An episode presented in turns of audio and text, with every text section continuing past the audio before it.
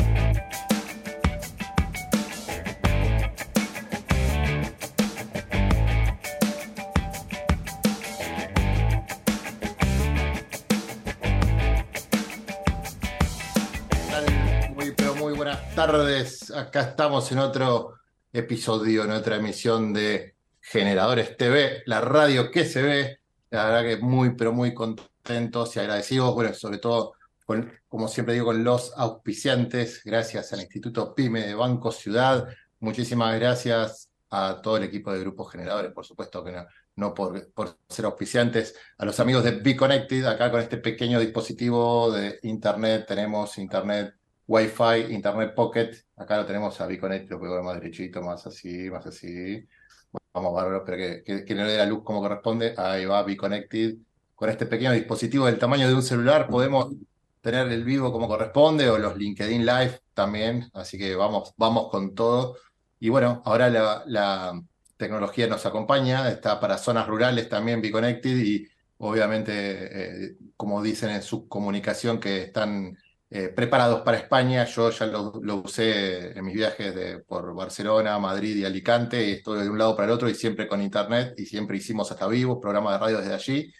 La tecnología nos ha ayudado por todo. Así que muchísimas gracias, pero muchísimas gracias a, a, a todos los que nos acompañan, a Pirelli, por supuesto, y a Claves de Información Competitiva.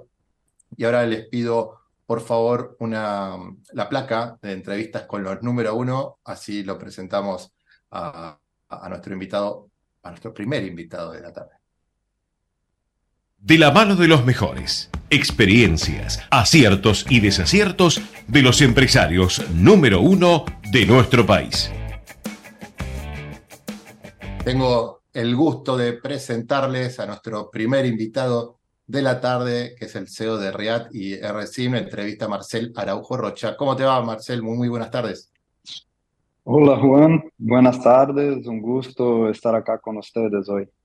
Ah, bueno, bueno, la verdad que un gusto para nosotros y la, la, como la, la, la trayectoria, ¿no? Es eh, acompañante terapéutico, estudiante de psicología de la universidad, o sea, de Buenos Aires y obviamente sí. de, de, Brasil, ¿no? sí, y de la región norte de Brasil, soy de Manaus, la capital del Amazonas. Sí. Entonces, estoy bastante lejos de casa. Ah, sí, bueno, ¿y, ¿y, hace cuánto estás aquí en Argentina?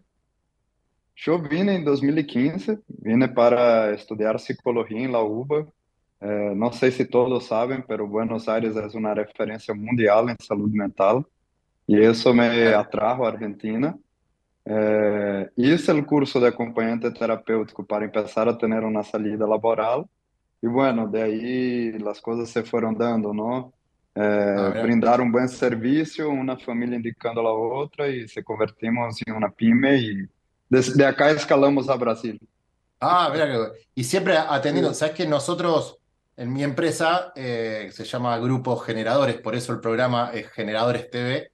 Eh, uh -huh. Y tenemos, hacemos eh, ingeniería de áreas comerciales, o sea, hacemos procesos de venta para que las empresas sean eh, con modelos escalables, re replicables y más rentables. Y un cliente que hemos tenido en Uruguay era Esperanza Acompañantes, eran acompañantes terapéuticos, eh, pero no por el tema de salud mental, sino que ellos, eh, todas, las, todas las familias que tenían un inconveniente, ya sea en domicilio o en una clínica, en un hospital que necesitaban un acompañante, ellos le daban el servicio de acompañante y bueno, hemos hecho que tenga un buen crecimiento, no solamente en forma directa, sino con obras, con las coberturas médicas, las obras sociales, bueno, con todo, eh, que las mismas eh, terapias los recomienden. Bueno, pero bueno, se armó todo un equipo de, de sí. trabajo, un proceso, pero lo tuyo es exclusivamente de, de, por el tema de la salud mental, porque yo, o sea, atienden, a, necesitas gente que necesita una atención humana o el apoyo terapéutico, ¿no? O sea, la, las dos vertientes. Sí. Mira, Nosotros empezamos o acompanhamento terapêutico acá, principalmente com pacientes graves em saúde mental. Há um marco teórico hoje em dia a nível mundial que indica o cierre de manicômios. Em Brasil todos já estão cerrados e na Argentina se terminariam de cerrar em 2020 e por la pandemia se pospuso. E esse marco está sendo substituído por hospitais de dia, que em Brasil se chamam CAPS, é, Centro de Atenção Psicossocial, mientras que é, para ir ao CAPS e generar aderência ao tratamento é necessário um profissional da saúde mental, que é o acompanhante terapêutico. Começamos com esse tipo de paciente é, e depois, devido à demanda, passamos a adicções, adultos maiores, a niños com autismo, e fomos expandindo a cuidadores também. E, e essa prescrição que comentaste é muito comum em Europa Estados Unidos, se chama social prescribing, que é uma prescrição social de acompanhar a ser um trâmite, a comprar os medicamentos. É, nós outros também nascemos, mas não é tão comum acá na Argentina é, que as obras sociais e pré-pagas lo aprovem. E, claro. e em Brasil também começamos com é, psicologia. É, achar quando expandimos a Brasil era fevereiro de 2020, vindo a pandemia em março e Manaus, nossa cidade foi o epicentro da pandemia, foi uma loucura. E começamos uma ação social aí chamada RIAT contra a Covid, e daí se envolveu é, uma nova empresa a fins de 2022, quando seremos ação social, e, e aí incorporamos o serviço de telepsicologia também. Então, em Brasil temos psicólogos, é, e nós outros temos um, depois temos que charlar, Juan, porque nunca hicimos marketing, nunca hicimos divulgação. Todos nossos pacientes vieram boca em boca, inclusive as obras sociais. Claro, claro. ahora que estamos armando carpeta, armando todo eso. Sí, vea qué bueno. Sabes que el, el, tema este, lo de, lo de Uruguay, son acompañantes terapéuticos, pero también de cuidados, en un internado que está en la clínica internado, o sea que un familiar no los puede cuidar. Ha habido casos que, por ejemplo, era un hospital que era una sala de hombres. Entonces había tres hombres en la misma sala y, no, y, el, y el paciente tenía familiar mujeres, la esposa, mamá y, dos hijas. Entonces no permitían que los cuiden, sobre todo de noche, una mujer. Entonces, bueno, tenían que poner un acompañante de pago y no sabían quién. Y, a veces que un enfermero que no lo cuida, que el enfermero tiene muchos pacientes y una propina, ¿no? Entonces querían un cuidado intensivo, contratan la empresa de este cliente nuestro que es de acompañantes terapéuticos eh, entonces, no para hacer trámite, eso solamente, ¿no? Para un internado o una, una, persona que está eh, accidentada, quebrado o que necesita un cuidador específico con profesional, lo tiene en el domicilio también. Entonces tenía un cuidador o dos cuidadores, ¿viste? los turnos, ¿viste? O tres cuidadores y las 24 horas, o sea, tenían rotación, ¿no? La verdad que es, es un mundo aparte, ¿no? Y, y, tengo un cliente ahora que es... Eh, una clínica de recuperación neurológica, que donde estuvo internado Gustavo Cerati, donde estuvo ah, Sergio, Denis, todo, que es en Belgrano.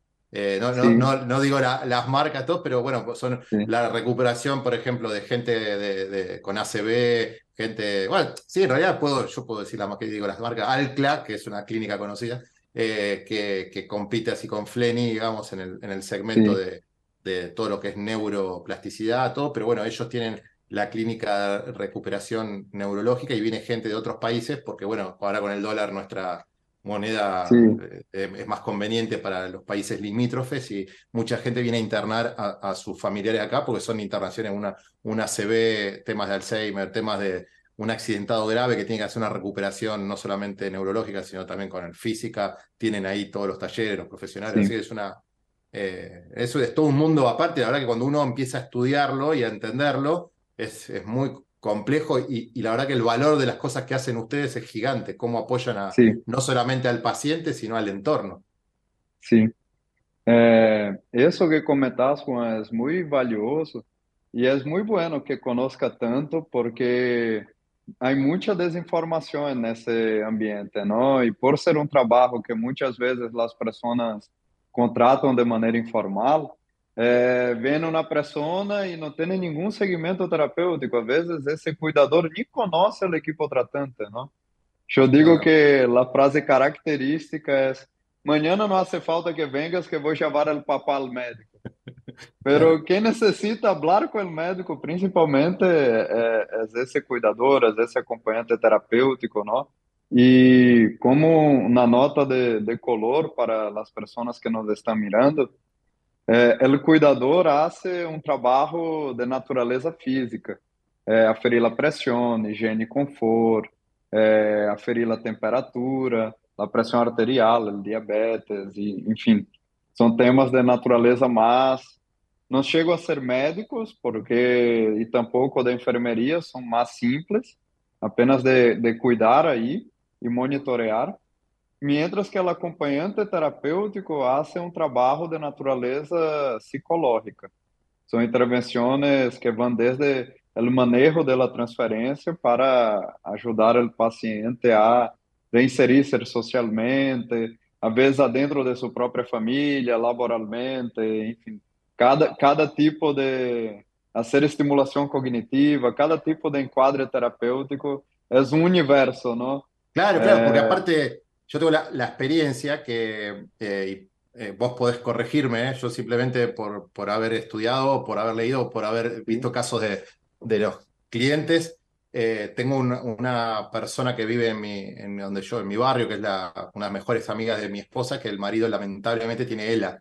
Y, y, ah, el tema de hasta que no hasta que no buscó acompañantes como corresponde, eh, porque uno siempre, no, tengo una señora que cuidó a mi marido, tengo un señor muchacho que cuidó. No, no es la señora, el muchacho, porque todo lo que necesita un paciente, primero viene la bajada clínica y el acompañante terapéutico lo recibe y tiene que, es el que implementa toda la bajada clínica, toda la bajada clínica, que eso es la tarea más difícil. Y ustedes tienen que luchar entre eh, contener al paciente, pero muchas veces contener a la familia, que está la esposa, tiene hijos pequeños y estás, eh, estás cuidándolo en, una, en la casa, por ejemplo, hay acompañantes terapéuticos en la casa instalado, donde eh, conjugan todas las emociones, no solamente el enfermo, el paciente. Tenés los hijos pequeños que están tristes, la esposa que está eh, como loca, pobre, o sea, todo este tema que, está viviendo una familia y ustedes están en el medio haciendo de superhéroe, o sea, aguantando todo porque también sos un ser humano y, y te metes, te da pena un niño pequeño, la esposa, la familia, un muchacho joven enfermo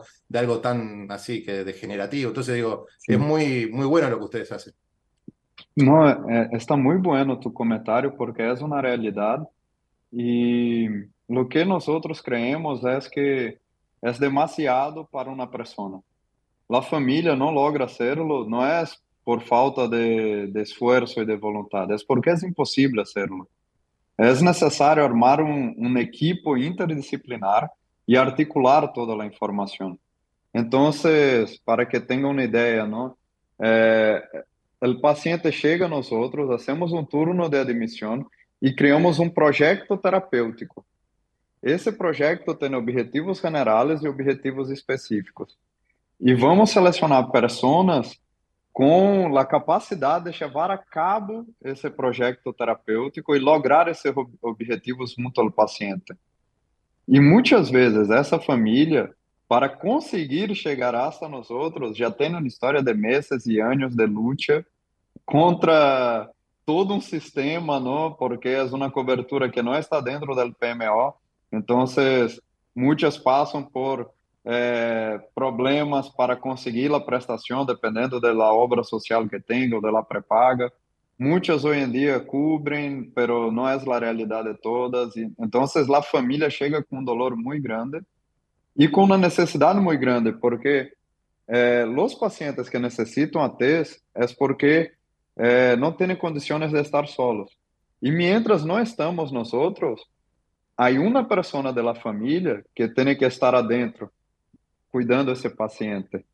E 99% dos casos é uma mulher que abandona seus projetos de vida para ir cuidar desse papá com Alzheimer, desse esposo com adicções, desse filho com autismo. Então, quando chegamos, temos um, um trabalho social com o paciente, de devolverlo a dignidade e devolverlo à sociedade.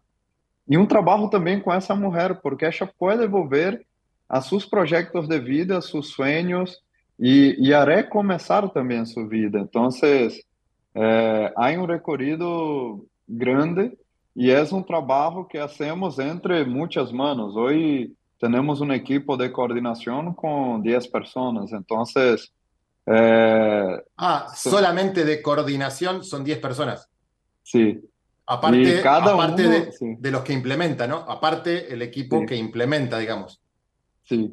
Hoy estamos presentes en toda la República Argentina y tenemos una red de ATs que hoy está compuesta por 2.600 profesionales. Eh, Y eso es coordinado por un núcleo que, que está descentralizado, ¿no? Pero que es un núcleo de manera organizativa, eh, que é composto por psicólogos, eh, por eh, pessoas de administração, de finanças, recrutadores, e cada sector da empresa criamos processos para garantizar a qualidade do serviço. Então, nossa perspectiva é desarrollar uma ISO 9001 eh, a fines de 2024, no segundo semestre de 2024, queremos estar preparando-nos para isso para entregar cada vez más calidad y calidez a los pacientes y sus familiares, ¿no? Sí, muy bueno, muy bueno. Sí, la verdad que es como, como, como yo dije antes, son los superhéroes que están en el medio porque aparte cuando pueden hacer, eh, como, como la telemedicina también, ¿viste? O sea, cuando vos decís, puedo atender a una persona que está en, no sé, en Ushuaia, pero vos estás en Buenos Aires, no importa, el tema eh, la contención y el apoyo en estos casos son fundamentales y sobre todo cuando, cuando caes en, determinados estadios de, de, pacientes, ¿no?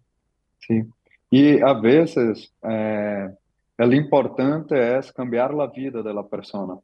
Entonces, tenemos un paciente, tenemos pacientes en Ushuaia, en, en distintas provincias bastante lejos, eh, e minha ocupação é, eu tenho que encontrar uma pessoa para supervisar esse acompanhamento, que seja o melhor possível para para esse acompanhante terapêutico e para esse paciente.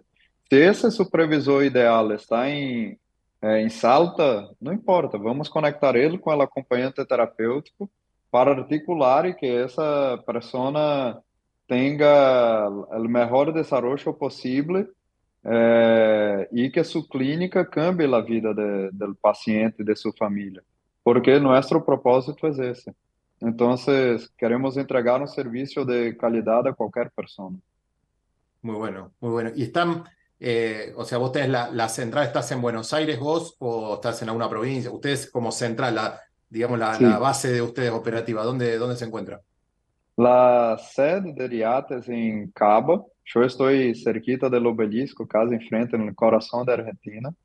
Eh, pero acá nosotros funcionamos desde el principio de la empresa, desde 2017, de manera descentralizada y con procesos eh, que son hechos por sectores que pueden estar hasta en más de un país. A veces hay, hay, hay momentos que tenemos personas eh, realizando trabajo desde Índia, desde Minas Gerais em Brasil, desde Rússia. Então, eh, vamos buscar o que seja necessário para entregar valor a nossos pacientes, a las prepagas e a las obras sociales. ¿no? Claro, muy bueno, muy bueno. Yo ahí le iba a decir a, a, a, Martín, a Tincho Estefan, nuestro productor, que nos copie ahí el WhatsApp, y después te, te mando un par de cosas en, en, en sí. privado y ahí estamos haciendo unos, unos almuerzos nosotros de networking así con empresarios, está bueno, te, te vamos a invitar a un almuerzo también. Así, ah, excelente. Así, nos ves ahí, es en, es en Capital, en Cava, o sea que te va, te va a quedar cómodo. Así que, eh, así que ahora, ahora, ahora, seguro no, nos copia Tincho, que siempre escucha todo, está atento y ahí nos va a copiar en, en un minuto, ya vamos a estar copiados antes de terminar la nota. Mira, con eso te digo todo. Eh, pero sabes que el, el, el, tema cuando hablamos de, del acompañamiento, ¿no? Por ejemplo, si una persona eh, se, quebró una pierna y nadie lo puede cuidar. Usted también tiene ese tipo de acompañantes, no es solamente, o sea, ya es integral, digamos, no es solamente el apoyo eh, psicológico, digamos. Sí, tenemos la parte de, de acompañamiento tanto de la parte que podemos decir social, humana, cuanto de una parte de apoyo físico. A veces um paciente que está postrado, por exemplo, necessita que uma pessoa le pueda buscar um vaso de água, necessita ajuda para ir ao banho. Então, eh, também brindamos esse tipo de serviço e, logicamente, são profissionais distintos, não? Então, vamos segmentando dentro de nosso banco de dados que tipo de profissional vai bem com que tipo de paciente, não? E Cada, cada vez que um acompanhante terapêutico, um cuidador nosso vai à casa do paciente, nos envia um informe diário y eso es supervisado por nuestras coordinadoras para garantizar que estamos caminhando la direção de lograr os objetivos que foram planteados, ¿no? E caso não se esté logrando, já acionamos eh, o médico de cabeceira, o psicólogo e reacomodamos todo para solucionar o que esté passando e fazer com que os objetivos se logren, os pacientes de hecho se recuperem. ¿Y cómo, cómo es esto de, pues yo leí sobre usted que, que con sí. todos lo, los datos van formando eh, con las diferentes especialidades, o sea, van teniendo una base de datos cada vez más, más, más grande como para hacer como una, una base de, de, de diagnósticos y, y, de tratamientos a realizar, o sea, ustedes eh, sí. intervienen con otros profesionales como un proceso de mejora continua, ¿no? Entonces, ¿cómo es que, sí. que cómo, cómo, se les ocurrió esto y, y, qué fin tiene pues, todo el apoyo científico, digamos, de, de lo que están haciendo? Sí, eh, hay, hay, dos finalidades en eso y creo que la primera y más importante es que hoy en día no es claro si tengo un paciente, por ejemplo, con depresión. Ele necessita um tratamento cognitivo, conductual, psicoanalítico, social. Cada um disse que su, Susha é a melhor escola, sua escola é a melhor esco, escola e que isso é o melhor que há. E não há uma comparação afuera entre esses silos de conhecimento, não? Então, então, o que criamos é eh, analizamos as intervenções de cada tipo de, de escola de tratamento, ¿no? de escola terapêutica, e comparamos com os resultados da recuperação de cada paciente. E vamos armazenando esses dados para de cá alguns anos eh, conseguir construir um journey esperado de um paciente, que é algo óbvio em saúde mental, em saúde física, perdão. Por exemplo, quando hablas de romper um braço, todos sabem o recorrido. Você vai ao traumatólogo, racho X, põe no lugar, gesso, kinesiólogo. Bueno, quando tenho depressão, qual é o recorrido? Hoje em dia é. não temos isso em claro. E um dia queremos poder generar isso e dizer, um paciente com uma, uma depressão ou uma adicção ou qualquer patologia que já tenhamos dados suficientes é, tratado dessa maneira, é esperado que empiece a recuperar e ter esses logros a cada três meses, seis meses, um ano, dois anos e e poder dizer um, um dia, por exemplo, não, a uma mamá de um paciente com autismo que tem três anos de idade, que esperar desse menino aos cinco anos de idade, aos dez anos de idade, que comparado Sim. com outros pacientes, então isso tem um poder de, de ciência e social que é muito relevante, não? E a isso apuntamos. E por outro lado, existe um benefício secundário. Para ser todo isso, temos que ter buenos profissionais. Então, temos que garantir que foram bem formados. Para isso, estamos preparando nossa própria formação. Depois, bueno. brindamos supervisão e capacitação continuada para que esse profissional siga profundizando e desenvolvendo-se. E depois, le invitamos a que transforme seu conhecimento em artigos científicos e livros e que podem escrever e publicar junto a nós outros. Então, também para esse profissional, temos um trabalho social de sair da informalidade e profissionalizar o cuidado humano. É, então, essas duas se conjugam esses dois aspectos para generar o impacto tanto na vida do paciente e familiar quanto a do prestador de serviço.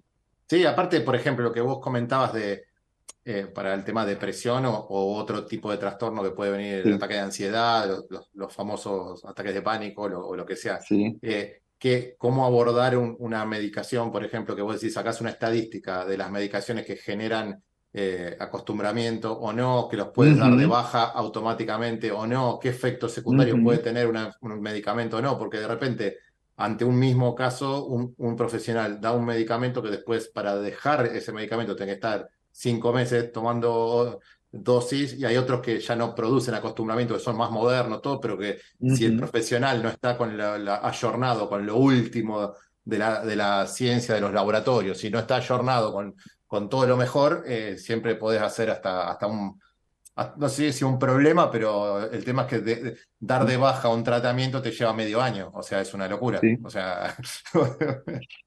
Totalmente, Juan. E, e há um outro detalhe que quando começamos a trabalhar com os médicos, especialmente os psiquiatras, quedou muito claro que é o seguimento da medicação. O paciente deveria tomar a medicação às nove, mas não la toma. Ou às vezes toma o medicamento, por exemplo, para dormir e depois se toma um mate.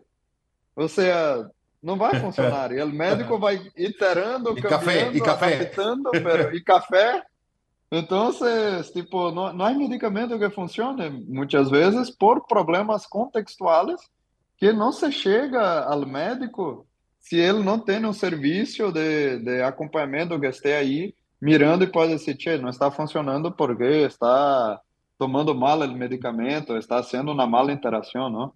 Te, te cuento eh, algo, esto es es personal, pero bueno, yo tuve una, estuve eh, enfrentado a una situación límite de un secuestro, todas esas cosas feas, y simulacro de, me llevaron a fusilarme, a matarme en un campo, me gatillaron en la cabeza, me pegaron, todo.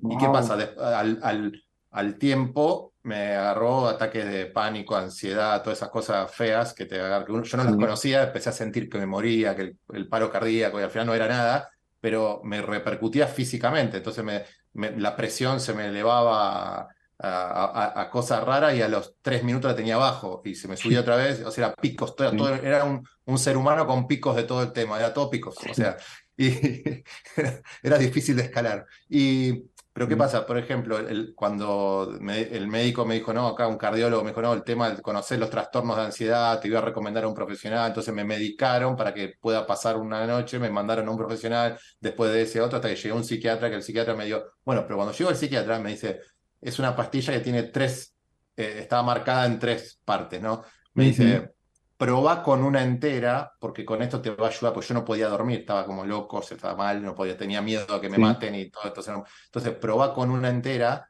eh, qué sé yo, pero yo tomé esa pastilla, que nunca, yo nunca tomaba nada, o sea, una aspirina, eh, mi máximo medicamento era una, una aspirina o un, no sé, un, ibuprofeno.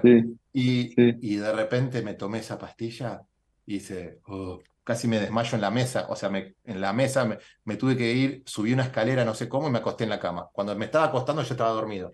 A la madrugada, por ejemplo, esos 10 de la noche, a las 4 de la mañana me quise levantar porque sentí como que me despertaba y me tenía que levantar y ir a la toaleta, al baño, no sé qué. Me levanté y me fui de costado y me di la cabeza contra la pared. ¡Tun! Todo eso era por la pastilla que me dio. Después me dijo, no, sacale un cuadradito y probá otra. Digo, esperá, no, podés medirlo de alguna forma porque casi me matás. si me doy la cabeza a otra pared, me abro la cabeza o, me caigo por la escalera, que o sea, no podés ser así tan. Y tomate la, pastilla entera porque sos grandote, ¿no? O sea, todas estas cosas, y hay que ver qué es lo que me dio. O sea, yo, viste, cuando decís, wow, estas cosas, o sea, no es tan sencillo de regular, regular una persona porque lo ves grandote. Bueno, tomate la entera porque sos grandote. Yo casi me mata. O sea, me, podía haber caído por la escalera, me podría haber pasado de todo. O sea, digo, es una, la verdad que es una irresponsabilidad. Entonces hay profesionales que te dan miedo. O sea. Sí, y cuando vamos a salud mental, sabemos que estamos hablando de patologías que están al margen del conocimiento científico, están ahí al límite. Entonces, por eso es necesario tener varios tipos de miradas distintas para mejor abarcar ese objeto, ¿no? É, então, é necessário um psicólogo, um psiquiatra, um acompanhante terapêutico, às vezes um neurólogo, um trabalhador social. Vai depender muito do enquadro. Alguns pacientes têm maestra integradora, enfim, há um montão de, de possíveis configurações terapêuticas em qual cada um aporta desde sua mirada para construir uma decisão mais ajustada, não? É, pero justamente no hay un nivel de detachamiento que dice, como para dolor de cabeza, tomar ese medicamento de medio gramo y ya está. y salud mental todavía no, no estamos a, ese nivel, pero un día quiero poder hacer parte de, de la generación que va a construir eso, ¿no? Y que llegaremos allá. Digo, muy bueno lo que ustedes están haciendo, aportando al mundo científico datos como para construir esa gran base de datos y por lo menos empezar a tener estadísticas de, bueno, tal cuadro, este cuadro lo vemos de tal forma, generalmente, igual cambia de acuerdo a cada paciente, es obvio, cada, cada familia, cada persona es única, pero hay parámetros. Entonces, cuando empezamos a ver parámetros de cosas, podés sacar estadísticas. Si no, no podemos, o sea, a mí me pasa que como construyo procesos todo el tiempo, cuando doy una conferencia digo, si no puedo medir, no puedo cambiar ni mejorar o, por lo o seguir en el camino correcto que voy. Si yo mido y veo que voy por el camino correcto, está buenísimo, pero es porque medí. Ahora, todo lo que no puedo medir no puedo mejorar ni cambiar. Entonces, digo, esta, esta, forma, eso es por trabajar bajo procesos, ¿no? Entonces, digo, esta forma eficiente de manejar eh, casos de clínicos como ustedes, con lo que conlleva cada especialidad, cada enfermedad o cada cuadro, más la medicación, más el tipo de tratamiento, te va eh, con el volumen de información, algún, vas a tener en un, mediano plazo va a tener una estadística general, que está bueno. Sí, exacto, y apuntamos a eso justamente para generar un efecto. Cada paciente que tenemos en RIAT hace con que el tratamiento de un próximo paciente sea más efectivo, porque el sistema como todo va aprendiendo. ¿No? Entonces, eh, es muy similar a, a, lo que la IA generativa está de moda hoy en día, ¿no? Y fueron aprendiendo así, con un montón de personas diciendo, eso es una bicicleta, eso es un semáforo, eso es un auto. Fueron millones de, de personas ahí durante mucho tiempo entrenando lá. Eh, y nosotros empezamos ese recorrido en 2017 e nosso caminho vai ser largo, temos bastante para adelante. É, hoje já com 200 mil horas de serviço brindado, pero vamos necessitar muitos, muitas mais horas para chegar a onde queremos. ¿Y, vas a, en qué tiempo lo, lo, están calculando ustedes? O sea, cuando vos decís, bueno, en los próximos dos años quiero tener tal cosa. O sea, ¿cuáles son los próximos pasos tuyos, digamos? Sí, Com términos de, de conteúdo científico para produção de, de essa análise, vai tardar um, pero isso vai depender de quantos pacientes conseguimos ter? Em la medida que RIAT vai crescendo eh, e empieza a ter pacientes de distintos países e também na Argentina, eh, a, la, o crescimento vai ser mais rápido. Eh, pero nosotros hoy damos un paso a la vez. Entonces crecemos de manera sólida y entendemos que trabajamos con pacientes graves y yo no puedo tener lista de espera de paciente en mi empresa porque el paciente necesita del acompañamiento para hoy cuando nos llega, ¿no? Entonces eh, abrimos vacantes, no sé, cinco vacantes, diez vacantes, llenamos, abrimos más cinco vacantes, diez vacantes vamos crescendo de uma maneira responsável e estamos começando com os primeiros pacientes em Brasil e esse segundo semestre estamos começando um curso de acompanhante terapêutico junto à Universidade Autônoma de Asunción em Paraguai.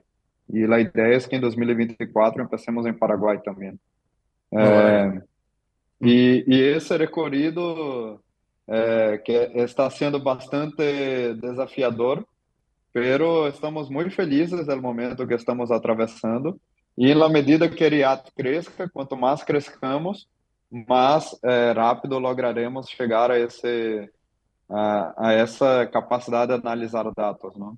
Claro, claro. Sabes que nosotros tenemos columnistas de Uruguay, de Chile y de Paraguay. O sea que ah, mira, tenemos, tenemos ahí siempre cubierto el aspecto, queremos, nos gusta saber que la realidad, nosotros trabajamos todo con pymes, o sea, el, programa nuestro está, es enfocado al management empresarial pyme, todo lo que sea pymes y emprendedores, nuestro propósito es ser la caja de herramientas del empresario pyme y, de la, y del emprendedor. Entonces también nos gusta ver la realidad pyme en Latinoamérica, entonces tenemos Uruguay, Paraguay y Chile, que son, están todos cercanos a la República Argentina. Todavía no, no tenemos, no tenemos columnista de Brasil, pero ya, ya vamos a tener, pero está, está bueno ir, ir, creciendo, pero bueno, por lo menos ya tenemos esos tres países, más Argentina, por supuesto, entonces digo, tenemos, abarcamos en un programa humilde, nuestro humilde espacio, abarcamos cuatro países con, con columnistas. Entonces digo, está bueno el día que, que necesites alguna opinión, algo de, estos países, nos preguntás tranquilamente o, o lo, podemos lo, podemos plantear o, si tienes algo para difundir también desde ahí, nos, nos dices y acá las puertas abiertas para dar difusión a todo lo que hagan los eh, pymes como vos o, algún colega o emprendedores o si quieren instalar algo nuevo y toda novedad que tengan, está buenísimo poder verlo aquí. Excelente, Juan. Te agradezco la apertura y a nosotros es muy importante porque yo soy acompañante terapéutico especializado en patologías graves e minha sócia é psicóloga. Então, todo o networking que fomos construindo foram de relações assim, orgânicas, não? E, e, e uma pessoa indicando a outra. Então, ter essa abertura desde essa relação que estamos desenvolvendo contigo é, é muito relevante para Riat e para nós personalmente também. Um, um, gusto realmente e, bueno, eu te, te agradezco e También tenemos otro espacio que es un LinkedIn en vivo, LinkedIn Live, que nosotros hacemos una vez por semana. Eh, eso también está, está muy, la verdad que funciona muy bien. Hace como seis años que tenemos la radio, cinco años que tenemos los programas de LinkedIn. Agradezco a toda la audiencia, a todos los que nos van acompañando, los auspiciantes, agradecemos siempre a todos y con, con mucho gusto eh, un día podemos armar un programa, es diferente, pues la red profesional es un vivo, live dentro de LinkedIn, que es algo que no lo puede hacer todo el mundo, entonces nos diferencia, porque después todas las redes sociales se puede hacer un vivo, el LinkedIn no, o sea, tenemos esa posibilidad, así que la verdad que muy, muy contentos de, de poder hacerlo y, y, como te dije, ya, ya estamos copiados, porque yo voy mirando las preguntas, o sea, hay gente que me va preguntando, colegas, o dice, te estoy mirando, te estoy, y voy mirando, tengo dos pantallas, voy mirando todo, más el celular, disculpa, cuando me ve las caras raras, pues estoy mirando y contestando y todo, y, y ya me están me están diciendo. Los amigos de BitConnect me dijeron, decirle que le vamos a ofrecer ahí que, que, pruebe sin cargo nuestro servicio de internet. Después el otro me dijo, decirle, claro. bueno, y está bueno y todo obviamente sin cargo y te vamos a invitar a, a uno de nuestros almuerzos que después de, y, Martín, como Tincho te dije, ya, ya estamos copiados con los WhatsApp, así que ya es todo rápido. Dije, antes que termine la nota ya estamos, ya estamos hace rato. así que bueno, Excelente. la verdad, eh, muchísimas gracias, un gusto tenerte. Y, bueno, ahora vamos a. Ah, perdón, perdón. Listo, vamos a hacer un, un corte después de, tu nota, así volvemos con todo con Guillermo Alijas, que vamos a hacer una columna de, de temas comerciales. Así que te, estás invitado a, escucharlo, a quedarte, pero bueno, un gusto tenerte y, y estamos en contacto. Un gusto, Juan. Hasta la próxima. Muchísimas gracias. Bueno, ya vieron, la verdad, un lujo esta nota muy bueno y, ver cómo, cómo, todo, todo emprendimiento, cómo va creciendo, la verdad, y todos estos países que está generando, el, el, pulpo nace desde Buenos Aires, como decíamos los acompañantes, la salud mental, eh, no sabía que éramos líderes eh, en, en, la región, que éramos, estamos muy bien vistos eh, desde la Universidad de Buenos Aires, así que la verdad, muy bueno. vamos a un corte, así volvemos con Guillermo Alijas en, en Consejo de Expertos, por favor.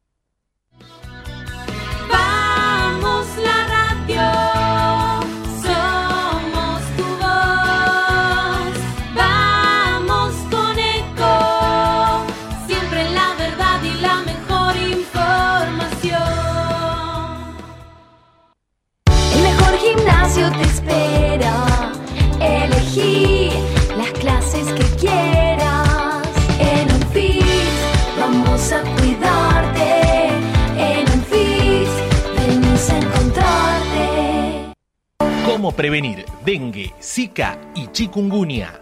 Sin criaderos no hay dengue. Limpia tu patio de objetos que acumulen agua. Elimina agua estancada de recipientes. Reemplaza con tierra o arena el agua de tus flores. Tapa los tanques de agua y cisternas.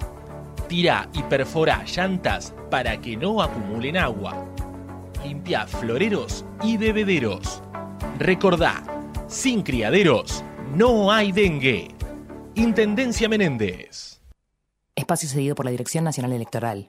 Unión para defender lo que es nuestro. Unión para representar el orgullo por nuestra patria. La patria sos vos y vamos a defenderla. Unión por la patria.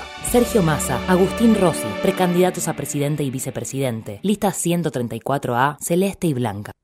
Espacio cedido por la Dirección Nacional Electoral. Por una jornada laboral de seis horas para que tengamos trabajo con derecho, levanta a la izquierda. En Buenos Aires, Cristian Castillo, diputado nacional. Frente de izquierda, lista 502. Espacio asignado por la Dirección Nacional Electoral. Frente Patriota Federal, lista 95A. Primero la patria. César Biondini, presidente. Mariela Bendaño, vice. Nacionalismo o más de lo mismo. Espacio cedido por la Dirección Nacional Electoral. ¿Cómo alguien que trabaja 8 o 10 horas por día no llega a fin de mes? No puede proyectar nada. Esto no da para más. Levantémonos, como lo hicimos toda la vida, pero esta vez contra un modelo de país agotado que solo le sirve a los mismos de siempre. Levantémonos para que tanto esfuerzo valga la pena. No podemos perder más tiempo. Es hora de levantarse. Rocío Soledad Giacone, precandidata a senadora nacional por la provincia de Buenos Aires. Hacemos por nuestro país. Lista 505F. Informate en ecomedios.com. Seguinos en Facebook. Ecomedios Live. Consejo de expertos. Todas las semanas, especialistas de diferentes disciplinas empresariales nos ayudarán a entender los diferentes contextos y así poder tomar decisiones con la información necesaria.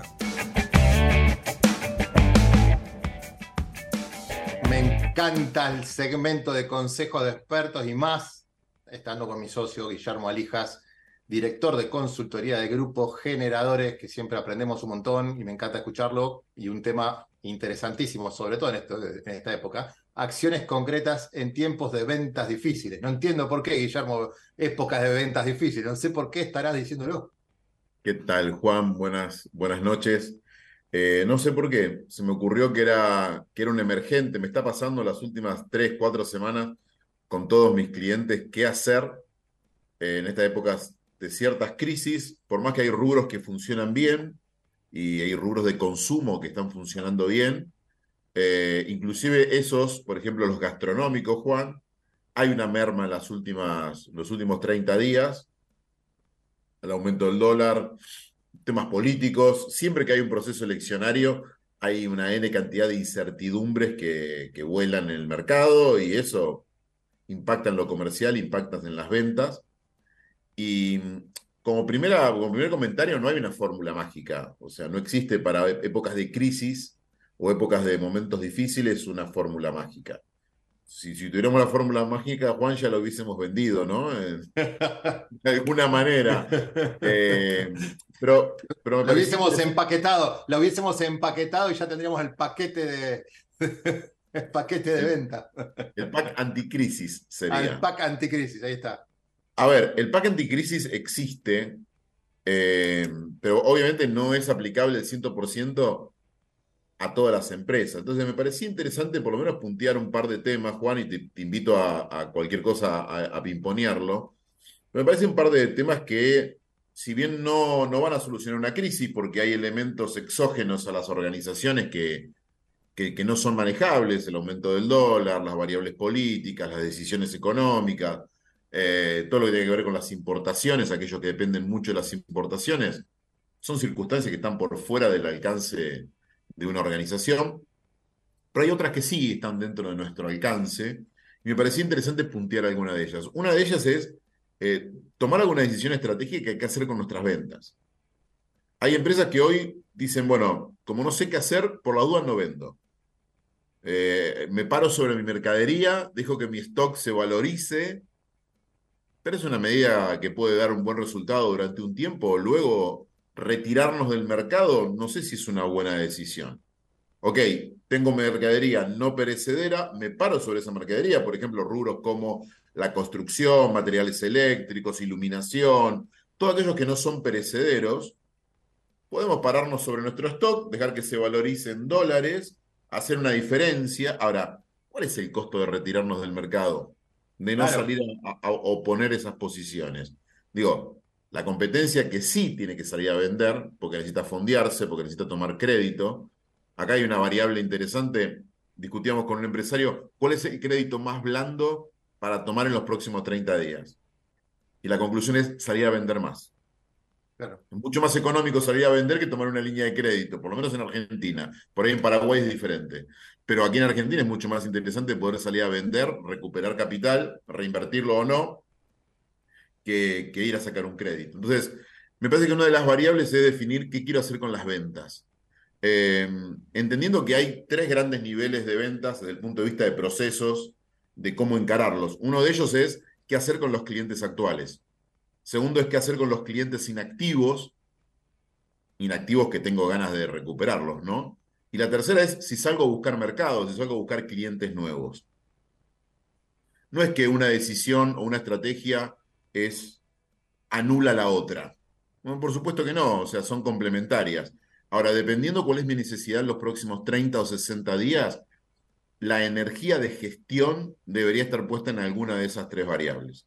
Si quiero recuperar ventas o generar un buen posicionamiento en mi cartera actual, sugeriría aquello que hablamos alguna vez de analizar la cartera de clientes, una matriz de potencial, saber qué es lo que me compran los clientes, qué no me compran. Si lo que no me compra se lo compran a otro o no lo compran a nadie, tengo posibilidad de, de productos.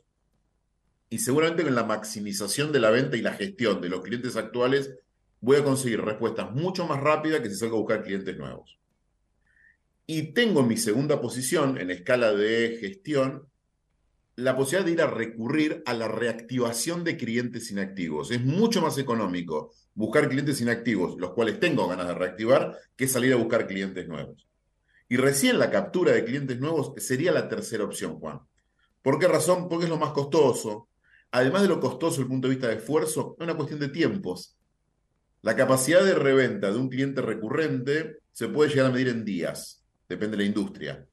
Si, por ejemplo, la recurrencia es semanal de compra, para un cliente recurrente, para un cliente nuevo puede estar en 3, 4 semanas. Triplicar y cuatriplicar los tiempos. ¿Puedo? Por supuesto que voy a ir a buscar clientes nuevos, pero ¿en qué medida? ¿En qué energía? Entonces, replanteo estratégico de la cartera de ventas y plan de gestión. Nosotros llamamos habitualmente el plan de cuentas. ¿Qué cliente voy a buscar primero? Que generalmente no es el que le vendo más. Tal vez es el que tiene mejor potencial para crecer. Tal vez un cliente de mitad de tabla, de esos que trabajamos normalmente los vendedores, tenga mucho mejor potencial de lo que puede llegar a ser un cliente de los que habitualmente me compran mucha cantidad. Entendido. Ahí estamos. Como cuando vos decís eh, anteriormente, pues me, quedó dando vueltas la, la parte, me siento sobre el stock, a veces el crédito más blando es salir a vender, porque viste que algunos empresarios dicen, no, yo es momento de no vender. O, otras personas he escuchado que dicen, no siempre hay que vender. Yo, no, digamos, no, estaría del todo de acuerdo, pero entiendo que hay, hay productos o va, servicios no, pero pues no, no, tenemos un stock sí por los recursos humanos que lo implementa, ¿no? El colaborador que implementa ahí tenemos una limitante de implementación de servicios si es que brindamos un servicio. Pero, eh, ¿cómo, cómo, le decís al, empresario que proteja sus ventas? Porque en realidad, al no tener ingresos, por más que cuides un stock determinado, al no tener ingresos por venta, que es la parte más, más sana del ingreso al, al, PNL, porque podemos, eh, hipotecar un, un, activo, vender un activo, o sea, perdemos activo, podemos sacar crédito, nos endeudamos, o sea, pero la venta es el corazón de la compañía, ¿no? Es el motor de, e, e, es, el combustible, digamos, para que todo funcione en, el formato sano. Pero ¿cómo le decís a un empresario que, que se le mete en la cabeza en esos grupos que hacen de empresarios, que yo dice, no, no vendan, siéntense en el stock y no vendan nada? ¿Cómo le, le sacudimos? Yo no voy a decir la institución, pero conozco una institución que empezó a correr a través de sus coordinadores siéntense en el stock, no vendan, como dice Palabra Santa, ¿viste? Del coordinador de un grupo de todos, son todos dueños, entonces esos dueños dicen, no, no vendo, dejo de vender. A ver, Juan, sacando, sacando que estemos hablando de alguna empresa que tenga un producto o un servicio dominante en el mercado, que se puede dar el lujo de retirarse o ocultarse, no se retiran, se ocultan durante un tiempo para hacer alguna cuestión de, de posicionamiento de stock, y tendríamos que hablar de marcas de primera línea, ¿sí? El resto son pymes en Argentina, por lo cual ese flujo de fondos no puede cortarse, porque requiere el mantenimiento de una estructura. O sea, algunos también he escuchado decir, bueno, ok, en estas épocas de crisis reduzco la, estructura eh, de recursos humanos. Ahora eso nos expone a un nivel de contingencia mucho más complejo que pararnos arriba de la estructura de mercadería. Por lo cual, Entiendo que tal vez no haya un posicionamiento de crecimiento en la estructura comercial, pero no imagino pararme sobre el stock y no vender. Tal vez, tal vez restrinja la oferta para el mercado, que no es pararse arriba del stock, Entonces uno puede decir, ok, hay una N cantidad de productos de difícil reposición por cuestiones de importación o de alto valor agregado que puedo frenar la venta durante 40 días esperando un reposicionamiento de costos, sabiendo que ese producto lo voy a volver a colocar sin ningún problema entre 40 días, bueno, tal vez esa sí sea una decisión sana. Pero eso es no pararse en el stock, eso es armar una estrategia segmentada de qué mix de producto voy a colocar dentro de mi cartera de clientes o de mercados objetivos. Donde no confundamos, una cosa es pararse delante del stock y decir, bueno, ok, no vendo nada, freno las ventas, no tomo más pedidos, no tomo más órdenes de compra. La otra cosa es, hago una estrategia segmentada de productos. Ahora, esos productos premium, esos productos de mayor rentabilidad o alguno que me genere el diferencial, no puedo descontinuarlo de mi cartera de clientes. La sensibilidad con el mercado que hay de parte de los de los clientes y de los intermediarios con los clientes es muy grande. O sea, un producto que se discontinúa en la góndola es un producto que desapareció. Y Juan, que desaparezca tu producto no quiere decir que dentro de tres semanas, cuatro, cuando quieras volver, va a estar ahí el espacio de la góndola esperando, ay, qué bueno que usted, señor Sosa, ha vuelto con su, con su salamín picado grueso especial con nueces y pistacho. No, viene otro salamín de pistacho y nueces a ubicar ese espacio que vos dejaste libre. Y es más, el mayor riesgo está en correrse del mercado, porque es la oportunidad para toda la competencia que está fogoneando hace meses querer tener ese posicionamiento que vos lograste a través de años de desarrollo de tu marca o de tus productos. Entonces, entiendo la restricción tal vez estratégica de alguna segmentación de productos.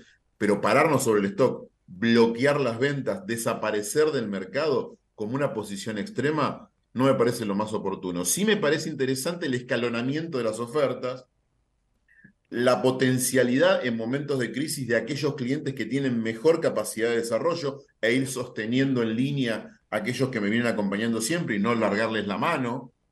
Y el segundo punto, más allá de la estructura de procesos, es cuáles son las condiciones de ventas, que son lo que nosotros llamamos, reglas de negocios. Por supuesto que a nadie le gusta bajar los días de, a los clientes no les gusta algo que pagaba 30 días, volver a pagarlo a, 15, ¿sí? Porque tengo 30 días de crédito, ahora tengo 15. Eh, o tenía una tasa de descuento del 8 y ahora tengo una tasa de descuento del 4, o del 5 o del 6. O para obtener el 8 tengo que duplicar el pedido para poder obtener el mismo beneficio. Todas reglas de negocio que cualquier pyme que nos está escuchando en este momento son las que aplica habitualmente. Tiempo, descuento, eh, mercadería en consignación que ya no se entrega más. Ahora bien, para no tener pánico, si hay un momento en el cual una empresa puede ajustar las variables de reglas de negocios, es en momentos de crisis o en momentos difíciles. ¿Por qué? Porque justamente el mercado está más permeable al cambio de condiciones que en momentos de estabilidad. Discutía con una prestadora de servicios, una empresa de investigación de mercado, que, le decía, ¿por, ¿por, qué no pones un ajuste de tus honorarios eh, bimestral o trimestralmente por ajuste por IPC? Me decía, no, el mercado no lo acepta. ¿Seguro no lo acepta? tus clientes a los cuales vos le prestás servicio, ¿no ajustan su lista de precios? Sí, hay algunos que lo ajustan todas las semanas. No quiero dar nombres de grandes marcas de gaseosas, ¿sí? De, las dos grandes, que claramente no es de la zona del oeste de, Juan de, San Justo, sino es de las dos grandes a nivel mundial, ajustan su precio semana por medio cada 15 días.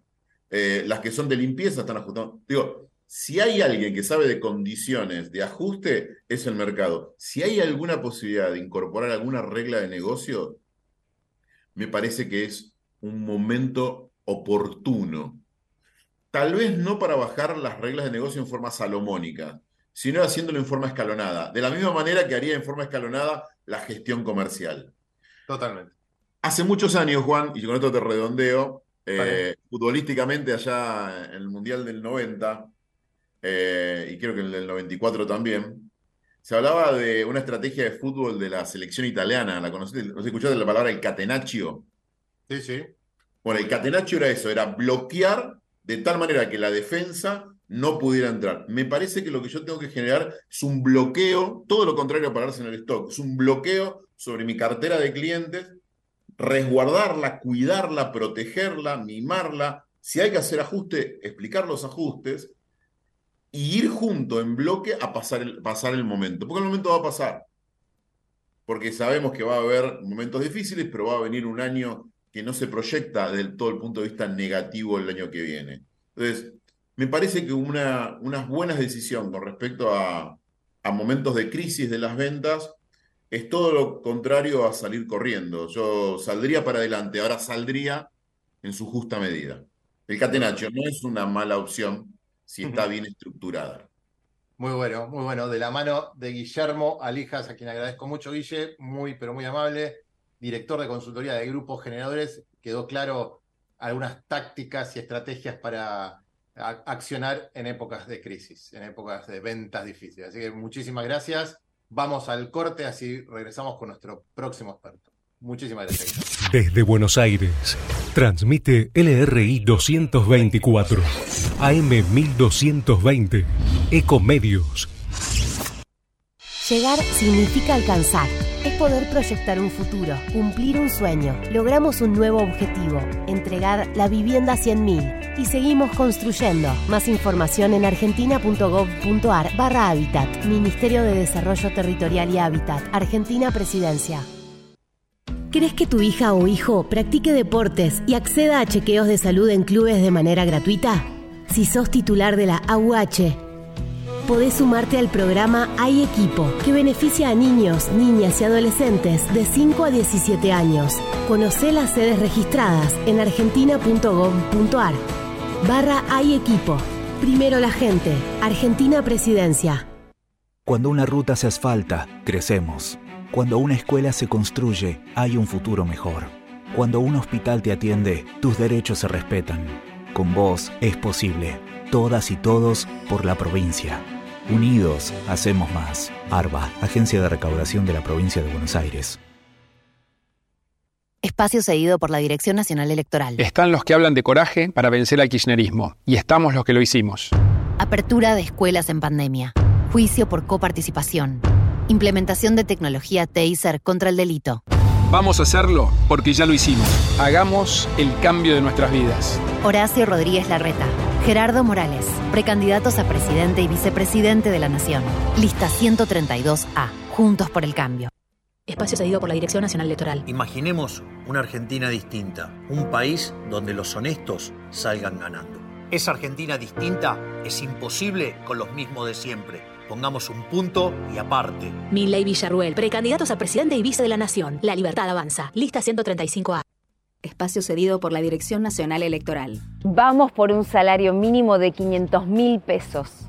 Soy Manuela Castañeira y es hora de renovar a la izquierda. Vota Juan Cruz Ramat, diputado nacional por Buenos Aires. Lista 276. Izquierda anticapitalista. Movimiento Avanzada Socialista. Espacio cedido por la Dirección Nacional Electoral. Las rejas para los delincuentes. Vas a vivir en libertad. Ni un narco más. Santiago Cuño, precandidato presidente. Partido Movimiento Izquierda Juventud Unidad. Lista 90. B. Confer. Informate en ecomedios.com. Seguinos en Instagram. Arroba ecomedios. Consejo de expertos. Todas las semanas, especialistas de diferentes disciplinas empresariales nos ayudarán a entender los diferentes contextos y así poder tomar decisiones con la información necesaria.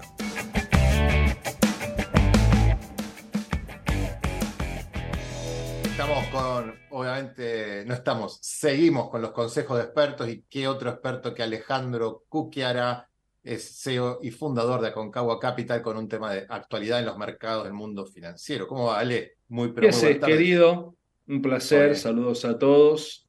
Eh, viendo cómo los mercados se mueven al compás del tamborín. Sí, sí, sí.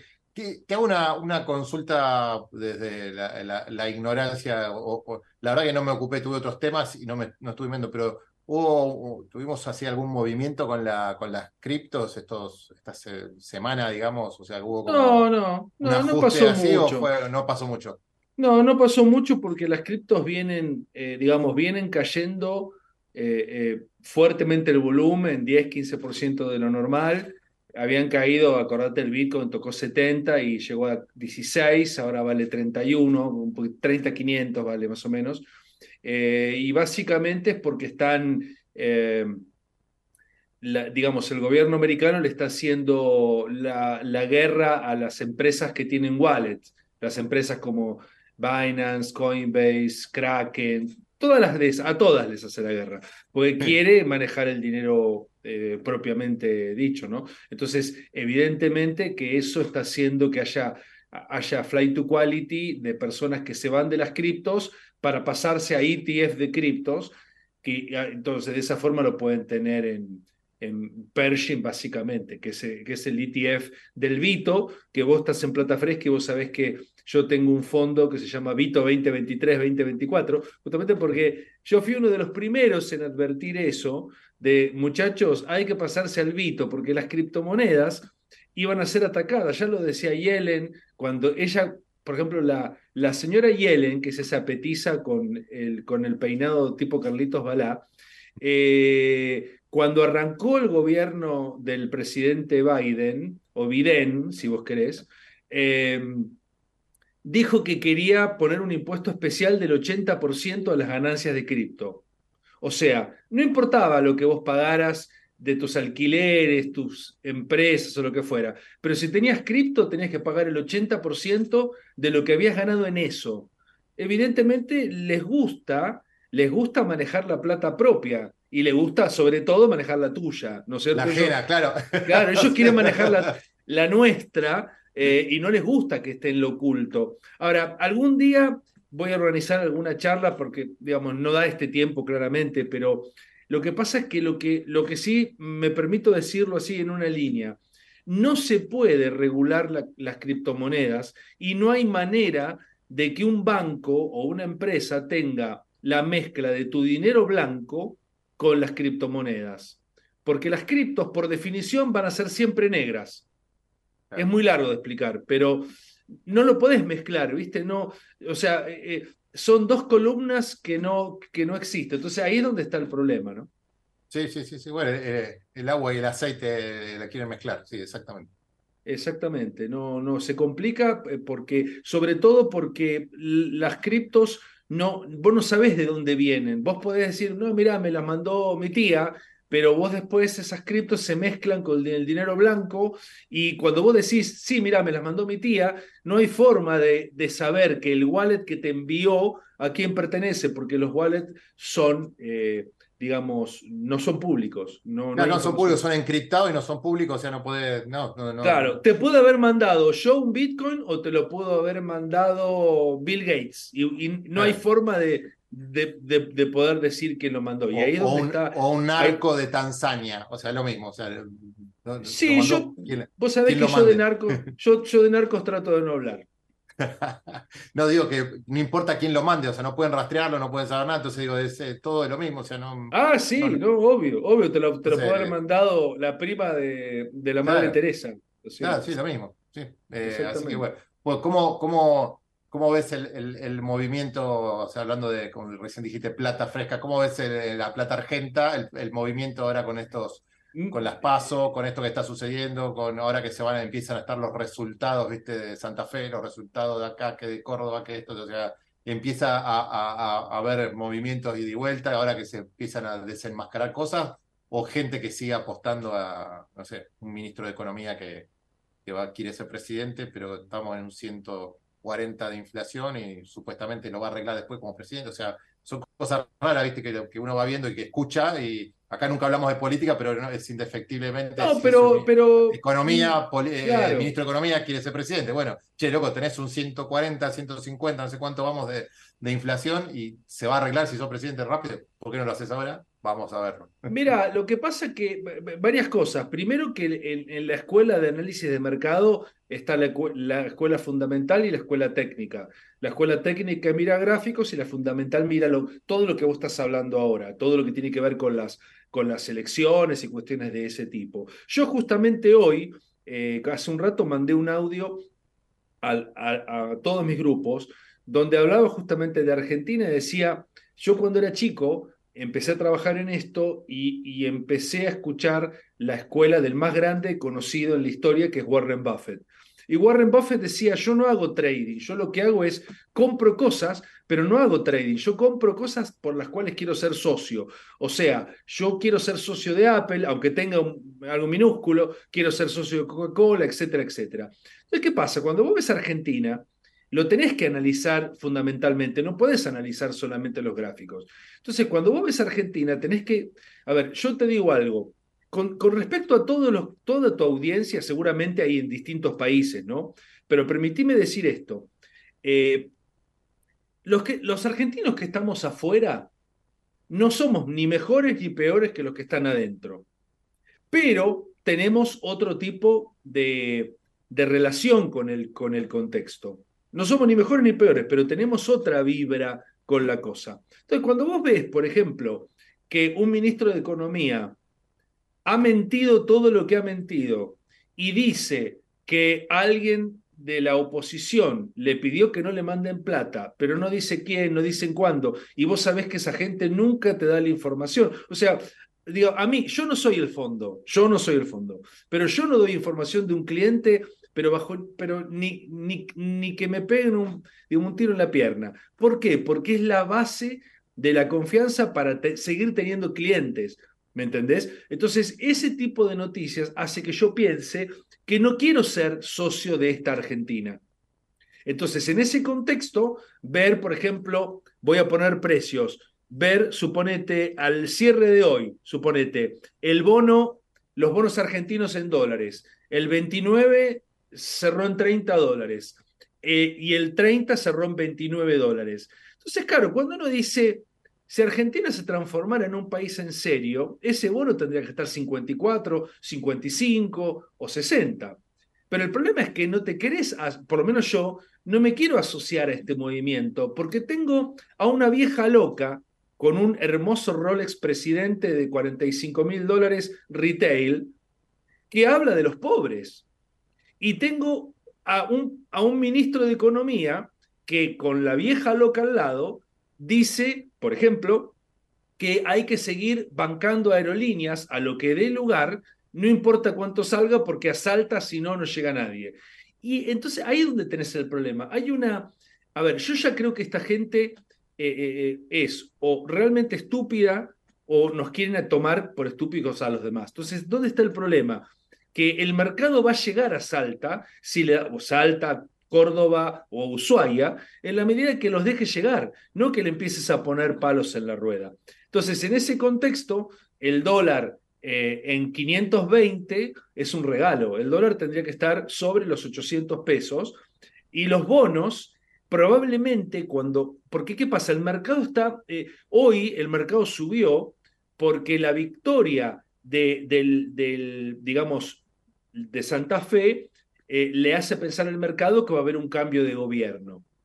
Y de alguna manera a mí me parece, eh, yo no soy experto político, pero me parece que el error de, de, digamos, de los, que, de los que salen a gritar como locos en la, en la elección no es menor. Esta chica que iba por, para ser candidata de, a gobernadora eh, no está fuera de ese tema. Era una chica era una periodista, una chica simpática, divertida, afable, daba gusto escucharla, y se transformó en la hija de Drácula. Entonces, evidentemente, si Juntos por el Cambio está en esa vía, le va a ganar al gobierno, entonces ahí me parece que va a haber eh, en el futuro un país un poco más normal. Ahora, lo que vos dijiste, para terminar con esta parte, en realidad tenemos que entender algo. En Argentina, ese 20 o 25% que tiene el peronismo no son votos, porque los votos son personas que deciden, dice, bueno, a ver, ¿a quién, a quién voy? Bueno, este año voy. Esa gente es gente que está comprada, entonces no, por eso tienen un, un basamento tan alto. ¿Por qué? Porque viven de, de, de la plata que les pagan. Entonces, hasta que no cambien eso, ese 25 o 30% va a seguir estando. Claro. Es totalmente así. Entonces, ¿cómo? O sea, vos decís, eh, no, no son votos, no son no, pero bueno, es, es un piso de algo que eh, al estar con el clientelismo político también, estamos viendo lo que está pasando en determinadas provincias que dependen todo del trabajo estatal, entonces eh, du- 40, 50 años, no sé cuánto está eh, enquistado en el poder alguien, claro, porque es el que maneja el, el empleo, entonces no lo van a votar en contra porque se quedan sin trabajo. Entonces todo eso es una, es una matriz corrupta o corrompida que, que hace que, que haya una base de algo que en realidad tal vez hasta ni siquiera debería ser real, pero bueno, pero es una base al fin. Entonces, Sí, pero atenta- mira, yo, yo lo que le digo siempre a los... a- a- a- hay, hay personas que son clientes, personas que son amigos, vos tenés tu, o sea, de la audiencia de gente pyme, de emprendedores, de gente que labura. Yo lo que digo es que, a, eh, a- es, a ver, eh, hay que tratar de diversificar eh, el negocio y tratar de hacer algo que no se vea impactado por la, por la, por la situación del momento. O sea, por ejemplo, eh, cuando una persona tiene la posibilidad de hacer su negocio, pero ir sacando dinero e ir apostándole, mira, no te estoy diciendo locuras, ¿eh? no te estoy hablando de, de, criptomonedas, te hablo del bono del tesoro, el T-bill a tres meses, que te, que te entrega un 5%. Hay, yo creo que hay un momento en el cual el estoicismo de los empresarios se tiene que achicar un poco. Yo sé del estoicismo de, de los empresarios chicos que cuando, viste, ponen una, que ellos ponen un almacén, compran un tractor, eh, se compran la máquina para ir a cortar el pasto a la esquina. O sea, pero hay, hay un momento en el que hay que tratar de, diversificar, hay que tratar de ir hacia otro lado, eh, para tratar que te impacte menos eh, esta circunstancia. Y, la verdad es la única que se me ocurre, más allá de que obviamente yo no veo ninguna salida de acá a marzo o abril que no sea tener dólares. Totalmente. Bueno, de la mano de Ale Cuquiara, como siempre, claro, preciso y conciso.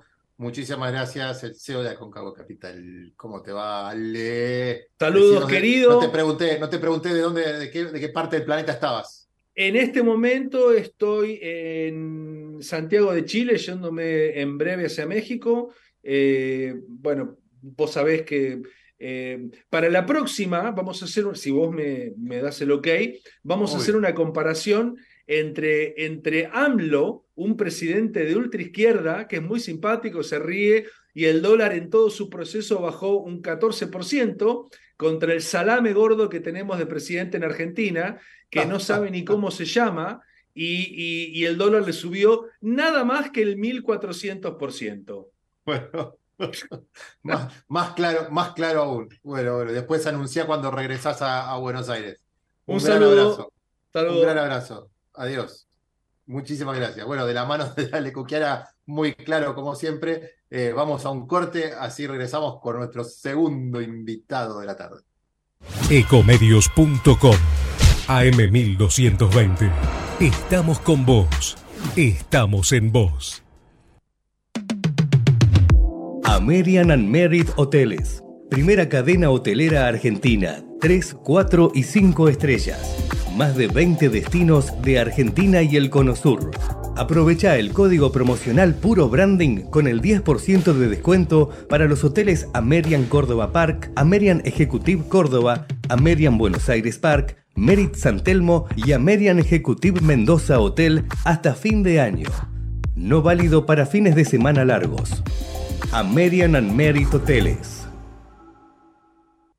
Espacio cedido por la Dirección Nacional Electoral. Voy a gobernar para el pueblo. Jesús Presidente, Humberto Tumini, Senador Nacional Buenos Aires, lista 41, azul y rojo, libres del sur. Soy Juan Carlos Neves, veterano de Malvinas que del Senado trabajará para construir un país como Dios manda. Espacio asignado por la Dirección Nacional Electoral. Juan Carlos Neves, precandidato a Senador Nacional por la provincia de Buenos Aires, Alianza Unión Celeste, lista 506, línea celeste. La vida es el primer derecho humano. No al aborto. Votá por las dos vidas. Claudio Bencharuti, diputado provincial, Partido Celeste, lista 320, provincia de Buenos Aires. Espacio gratuito asignado por la Dirección Nacional Electoral. En las PASO necesitamos tu voto. Marcelo Raval, presidente. Patricia Aurones, vicepresidenta. Lista 92, política obrera. Informate en ecomedios.com. Seguinos en TikTok, arroba ecomedios 1220. De la mano de los mejores. Experiencias, aciertos y desaciertos de los empresarios número uno de nuestro país. grande, otro invitado, otro número uno, como nos gusta tener y decir siempre que nos acompañan y, y nos nutren con, para seguir aportando a este propósito que es ser la caja de herramientas de las pymes y los emprendedores. Tengo el gusto de presentar a Fernando Cabello, cofundador de Tecnología 5. Fernando, muy buenas tardes y gracias por participar. ¿Cómo te va? Juan, ¿cómo estás? Buenas tardes. Muchísimas gracias eh, por la invitación y el tiempo. No, por favor. Eh, eh, tecnología Haití, ¿no? La, la, empresa consultora con 20 años de experiencia en el mercado y, y, tenés sede en Buenos Aires y también tenés operaciones en el exterior. Así que contanos cómo, es esto de, estar 20 años con una consultora en la República Argentina, ¿viste? 20 años, ya podemos decir que, que, has pasado por varias. Tenés una, una mochila con bastante adoquines adentro. Así es, Juan. Bueno, eh, afortunadamente hacemos algo que, que, nos apasiona. Empezamos desde, desde muy, muy chicos, la verdad que por, necesidad. Eh, a, mis, a mis 15 años, haciendo soporte técnico en empresas que nos daban la primera posibilidad de trabajo. Eh, y bueno, como bien vos indicabas también, fuimos pasando por diversas crisis y, situaciones realmente complejas eh, y con el pasar de los años pudimos ir haciéndonos de una cartera de clientes de, pymes en un principio. Eh, ahora lo tenemos separado en pymes por un lado y, grandes empresas eh, por otro. Y, bueno, por ahí, por ahí la dificultad más grande fue ir pudiendo forjar los equipos de trabajo en medio de este país tan complejo. Eh, que actualmente somos un equipo estable unos 50 integrantes y brindamos soluciones para, para Argentina y para varios países de Latinoamérica y, Estados Unidos, desde acá.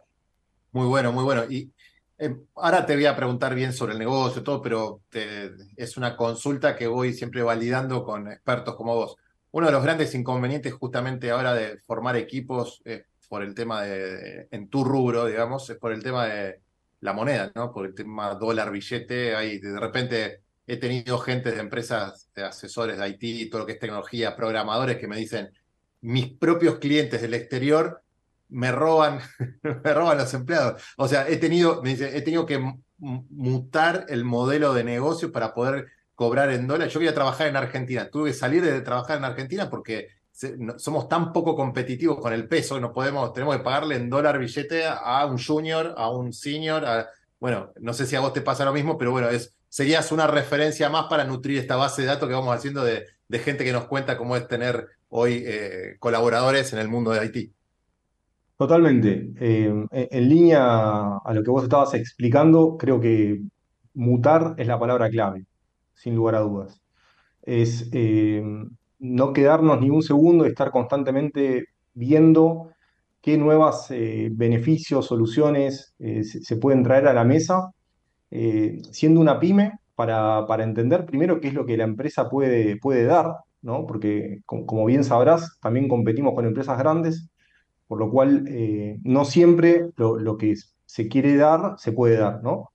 Y, y, después, bueno, sí, convivimos con lo que vos bien indicabas, que es una gran cantidad del mercado gana directamente en, moneda dólar, por lo cual eh, lo que hemos desarrollado ha sido un, plan de incentivos, beneficios, capacitaciones internas, muchas pequeñas herramientas y, y, y, soluciones complementarias que hacen que quienes hoy trabajan en la empresa realmente quieran trabajar, tienen una flexibilidad muy grande. Previo a la pandemia, por ejemplo, adoptamos la modalidad 100% remoto de trabajo, eh, y eso también viene a ayudar, eh, como pensamos nosotros, un poco la, el estilo de vida, eh, por lo cual cada uno hoy trabaja desde donde quiere y puede estar. Si vos el día de mañana estás en la costa, trabajás desde ahí, si te vas al sur, podés trabajar desde ahí. Entonces, esa flexibilidad nuestra hace que seamos más competitivos en ese aspecto y lógicamente también vamos acompañando, como vos decías, con, con el tema del dólar lo más próximo posible, ¿no? Eh, claro. Como te decía antes también, lo que una pyme puede hacer, en contexto. Sí, sí, sí, sí, pero bueno, era, era una de las, de las charlas comunes que tenemos así con, con diferentes empresarios que, del sector.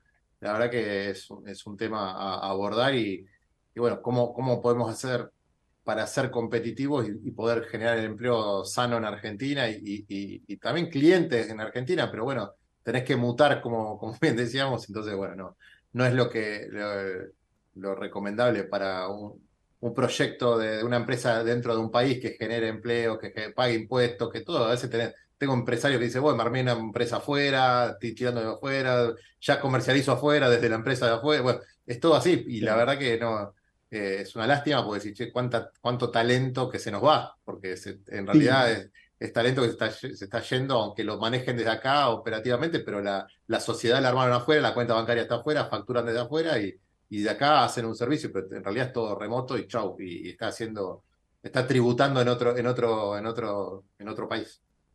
Bueno, em, tal cual, mira, en los últimos años han ido cambiando los modelos de negocio a, un ritmo vertiginoso, diría, de, cualquier actividad que sea tecnología o, esté, eh, o tenga la tecnología altamente implicada, ¿no? Porque la verdad estás hablando desde turismo, eh, estrictamente tecnología, lógicamente desarrollo, pero digamos, todo lo que tenga implicancia de tecnología. Em, los recursos argentinos siguen siendo de lo más reconocido a nivel mundial eh, pero la verdad es que en los últimos años han habido explosiones en crecimiento, tanto de Uruguay y Colombia, eh, que son mercados recontra emergentes a nivel de tecnología. Em, y bueno, con eso es estar, no solamente quedarse con, que tenemos recursos calificados, sino que hay que incentivar mucho a, los más chicos a, que si les interesan estudiar cosas al respecto, que, puedan encontrar qué estudiar, dónde, que algo por lo menos que pasaba en nuestra época era una gran cantidad de amigos o compañeros se, veían totalmente frustrados de empezar carreras muy largas y tener que dejarlas para empezar a trabajar. Entonces em, fueron apareciendo institutos, eh, muchísimos ahora, em, en donde tenés pequeñas diplomaturas que van a estudiar temas específicos y con eso ya se pueden insertar y después pueden seguir estudiando otras cosas, ¿no? Em, entonces, como, como vos, bien vos decías eh, al principio esto de mutar, yo creo que todos hemos ido mutando, los que prestamos servicio, los que los consumen, eh, quienes educan, eh, los medios, ustedes mismos, lógicamente, por supuesto. Entonces, me, me parece que lo más importante es siempre estar con los pies sobre la tierra y saber que como, como argentinos tenemos que estar todo el tiempo innovando, mutando y cambiando. Y sí, para adelante, yendo para adelante, sí, somos, nosotros también somos pymes, este, grupo, grupos generadores, que es mi, empresa, por eso el programa se llama Generadores TV. Eh, tenemos una consultora que no, no, no, no, tratamos temas de tecnología, sino el desarrollo e implementación de procesos comerciales de, para que los negocios sean eh, escalables, replicables, rentables. Y bueno, hemos trabajado con, empresas de tu sector también y por eso entendemos de esto, pero realmente, o sea, somos una pyme, pero armamos este esquema de medios para, para tener y, ser la caja de herramientas del empresario pyme. Todos los casos como el tuyo o como los anteriores, siempre los número uno nos dan herramientas para seguir nutriendo a nuestro propósito. ¿eh? Esa, esa, es la idea. Y realmente digo, ¿cómo, cuán difícil es, eh, bueno, en determinado momento, yo tengo la parte de consultores senior que vienen de de ser gerentes generales o directores comerciales de compañías, todos que implementan el desarrollo y el proceso comercial, y tal vez no tengo la problemática de que tiene hoy que necesitas un programador y te lo quieren contratar del exterior y le dicen 3 mil dólares a un junior, entonces bueno, billete. Entonces, yo no tengo, no corro con esa problemática que, no sé, capaz conoces Megatech, eh, eh capaz que, bueno, Héctor, con Héctor Leo, hemos, hemos compartido almuerzo, todo, he hablado y viendo el tema de, sus procesos comerciales, qué sé yo, decir, che, ¿cómo, ¿cómo estás parado en esto? Y claro, son temas que, es, es, bravísimo el, tema de cómo tenés que mutar, bueno, lo que, lo que hablábamos anteriormente. Pero contame bien a qué tecnología 5, eh, porque bueno, el, el IT es súper amplio, ¿qué, es lo que, cuál es el core directo de ustedes y, y a, qué apuntan, más allá de eso pueden dar varias soluciones de hardware y, de, y de, software también, ¿no? Pero digo, a, dónde apuntan, cuál es el, el, producto punta de lanza, digamos, de tecnología 5? Bueno, eh, también como estábamos conversando recién, los servicios fueron cambiando con el tiempo, ¿no? Pero, pero en nuestro caso, lo que tiene que ver con, con helpdesk, con soporte técnico, siempre fue eh, el caballo de batalla para, llegar a cualquier empresa. Eh, hoy los servicios principales que brindamos son soporte técnico en, diferentes líneas de complejidad, eh, estamos muy fuerte con lo que es eh, Business Intelligence para, para pymes y para empresas grandes. Ahora, si querés, vuelvo a este punto, pero por la importancia que tiene hoy Business Intelligence, ¿no? Y, y, después, principalmente, tres soluciones que tienen que ver con, con entornos de nube, que uno es CloudOps, que es administración de soluciones de nube, otro es administración de soluciones de nube en el aspecto más financiero, ¿no? Poder identificar cada empresa cómo, cómo administra sus, sus gastos eh, para hacerlo más eficiente. Em, y, y, todo eso va acompañado de una solución nuestra de consultoría sin cargo. Esto es, la verdad es un diferenciador muy importante, que con el paso del tiempo fuimos identificando que realmente las pymes se les hacía muy complicado en, en algunos casos donde nosotros llegábamos, por ir, poder pagar la consultoría tecnológica por un lado para después saber qué tenían que hacer, ¿no? Claro. Entonces eh, fuimos eh, analizando la cantidad de proyectos que presentábamos y nos dimos cuenta, eh, el año pasado, por ejemplo, cerramos el año con el 87.5% de, de, de efectividad en cuanto a proyectos presentados, se concretaron. Entonces, ya hacía un tiempo que veníamos brindando esa consultoría inicial sin cargo para que las empresas, especialmente las pymes, pudieran tener acceso a, a, una información real, concreta, eh, y, y, a partir de esa información y, una planificación de trabajo poder tomar decisiones basadas en datos reales, concretos eh, y casos de éxito, ¿no? Eh, entonces, e, eso para simplificártelo es lo que hacemos eh, y esa es la metodología, con, mucha consultoría, estando cerca de las empresas, como bien vos indicabas, entendemos la problemática de las pymes argentinas y, esta es una forma de, de nosotros acercarnos y la verdad es que lo valoran muchísimo. Sí, sí, aparte, eh, no, no, es común escuchar que una compañía eh, otorgue un servicio de consultoría sin cargo y, y esa lectura me parece súper correcta y estratégica que han realizado porque es un valor que le aportas porque generalmente el, el, el empresario pyme que no está volcado al área tecnológica a veces hasta es reacio, o sea, eh, a nosotros nos gusta decir que en grupos generadores sabemos lo que tu empresa necesita, porque trabajamos los procesos comerciales porque identificamos que muchas empresas no tienen una dirección comercial. Trabajamos marketing porque identificamos que no tienen una dirección de marketing, un producto que es CFO externo porque identificamos que muchas pymes no tienen un CFO y, y, trabajamos también selec selección y capacitación porque identificamos que no tienen un departamento de, capital humano, muchas pymes. Entonces digo, somos el outsourcing de servicios y el tema de relevamientos, eh, especie de diagnóstico que, que hacemos en reuniones de relevamiento es encontrar oportunidades de mejora. Y ustedes aportando eso, creo que le están dando a la pyme una, eh, un acercamiento a la tecnología, a, a, un área de servicios que, que, no están acostumbrados. O sea, el, el, dueño pyme tradicional eh, a lo que es IT tiene un desconocimiento, es ocultismo prácticamente en muchas pymes. ¿eh? Sí, sí, sí, absolutamente de acuerdo con lo que vos indicás. Nosotros pertenecemos al Polo IT de Buenos Aires y.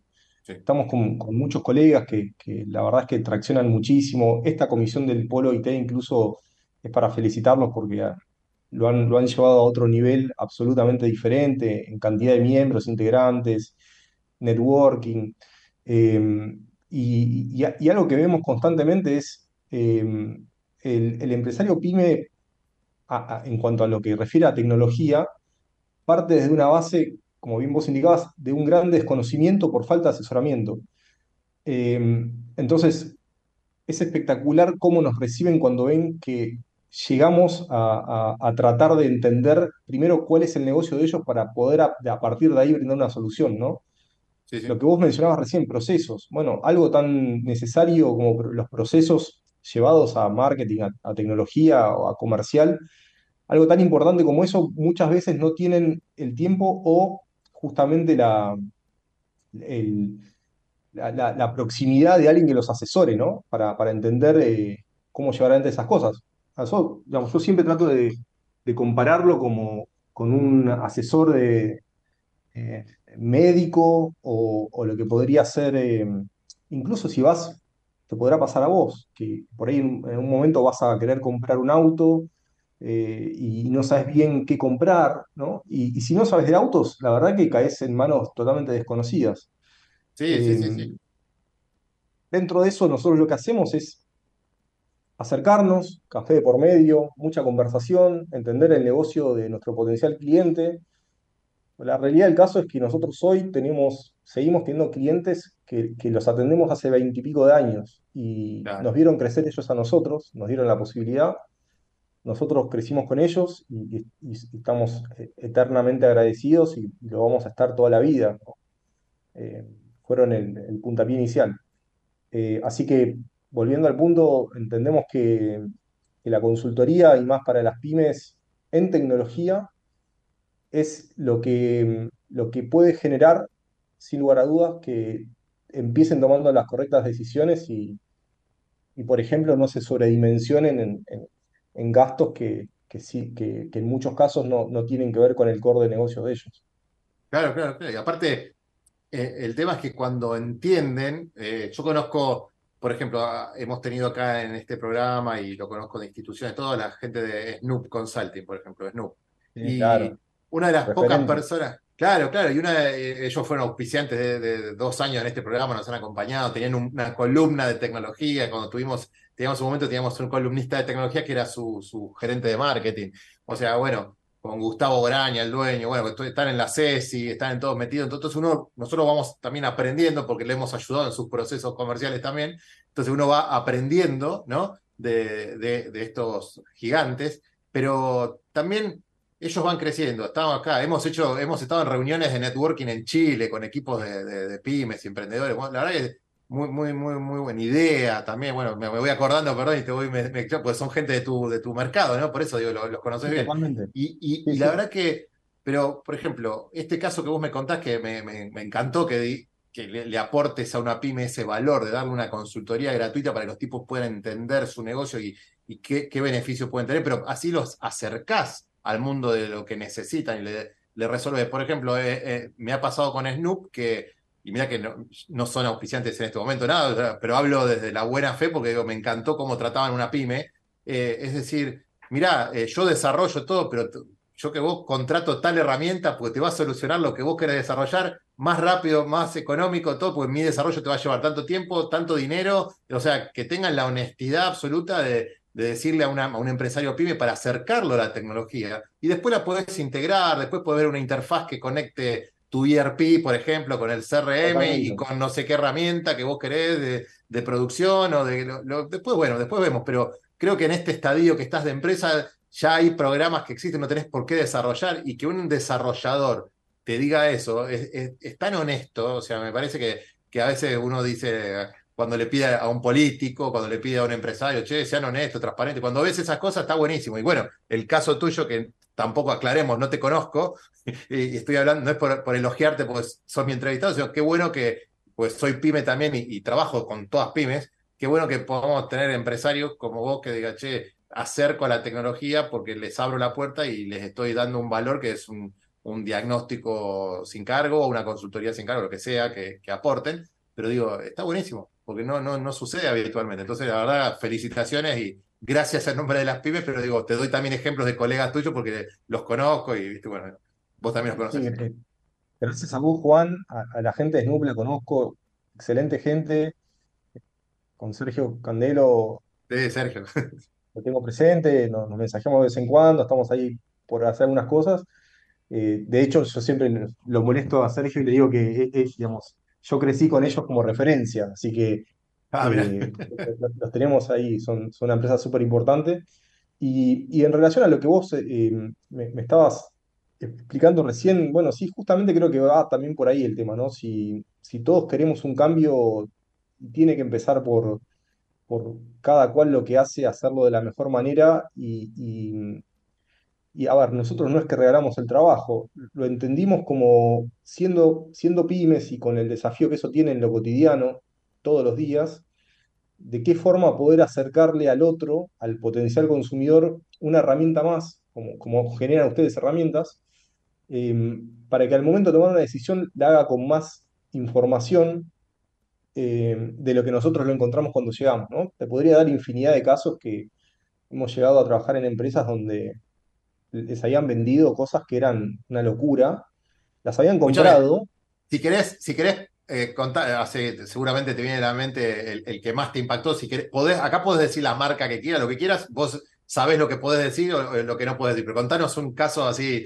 la gente lo identifica y el empresario que está escuchando dice, ah, yo necesito esto para mi compañía, pues está buenísimo.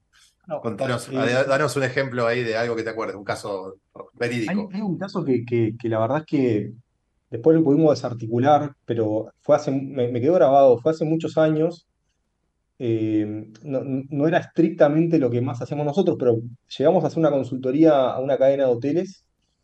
eh, y para hacértelo concreto, digamos, le- les habían vendido una central telefónica híbrida, era digital y analógica, era una central para, para un hotel de 400 habitaciones, y era un hotel boutique de 20. La, la- la persona que, la- que la compró de parte de la cadena, eh, le, habían argumentado todo el por qué y por qué era la mejor, etcétera, ¿no? Claro, y, acá si, si me permitís dar marcas, Sí, lo que vos eh, quieras. digamos, algo que, que muchas veces nosotros eh, utilizamos para, para comparar y que la gente entienda, es muy importante dar ejemplos que, que cualquiera pueda entender. Eh, hay veces que el, que el cliente por ahí necesita hacer, repartir tres paquetes en, en un día, ¿no? Tres paquetes de logística, vamos a decir, y ahora, ahora lo llevo para el lado de la central. Eh, y en el momento, en lugar de alguien de sentarse a asesorarlo y decirle, mirá, vos podés, tres paquetes lo podés repartir con una moto o con una Fiorino, lo primero que le dicen es, comprate una RAM 2500. O sea. Poné Una escaña, 70 y- una escaña, 80 mil dólares. comprate una, una escaña. Claro, entonces, ¿qué pasa? Claro, es una camioneta que te empuja un tráiler con 15 caballos de polo, por lo cual la- los paquetes te los va a llevar siempre. Ahora, después el mantenimiento es carísimo y nunca vas a sacarle provecho a, a semejante compra, porque no es para tu modelo de negocio. Eh, entonces, e- es un ejemplo que siempre tratamos de dar para entender primero cuál es el core de negocio del cliente y qué es lo que necesita. En ese momento, con, con esa cadena de hoteles, afortunadamente, cuando llegamos hicimos un trabajo consultivo amplio. Ellos entendieron que lo que habían comprado realmente, eso, entre otras, muchas otras cosas, pudimos hacer una gestión de devolución, de- devolvimos el equipamiento, eh, reintegraron parte del valor y con ese, digamos, con ese dinero les explicamos en qué invertirlo y de hecho hasta parte del dinero fue eh, para otros fines. Pero me, quedó como un caso siempre importante porque eh, digamos, no fue una mala decisión de parte del comprador, el comprador en ese caso eh, estaba apelando a la buena voluntad de, de- de quien le vendía comercialmente por parte de la, de la marca, ¿no? Eh, que bueno, ahí también entras en una, en una espiral de cosas que, que no comulgo ni comparto, pero que es muchas veces las empresas, con tal de vender, exigen a los vendedores que, que cierren ventas, ¿no? A como sea. Claro, claro. Eh, Eso se llamaría vulgarmente, se la encajaron. Se la enchufaron, pero- la tenían ahí, se la enchufaron, porque eso no, no hay otra. O sea, no- no- Totalmente. Pero también en gran parte lo que termina sucediendo es que la marca es- que, que- que permite ese tipo de cosas eh, termina quedando bastante mal en el mercado. El mercado somos muchos, pero todos nos conocemos de una u otra manera. Y, y- y- igual que pasa en los medios, digamos, todos se terminan conociendo y los que hacen ese tipo de cosas se terminan conociendo, ¿no?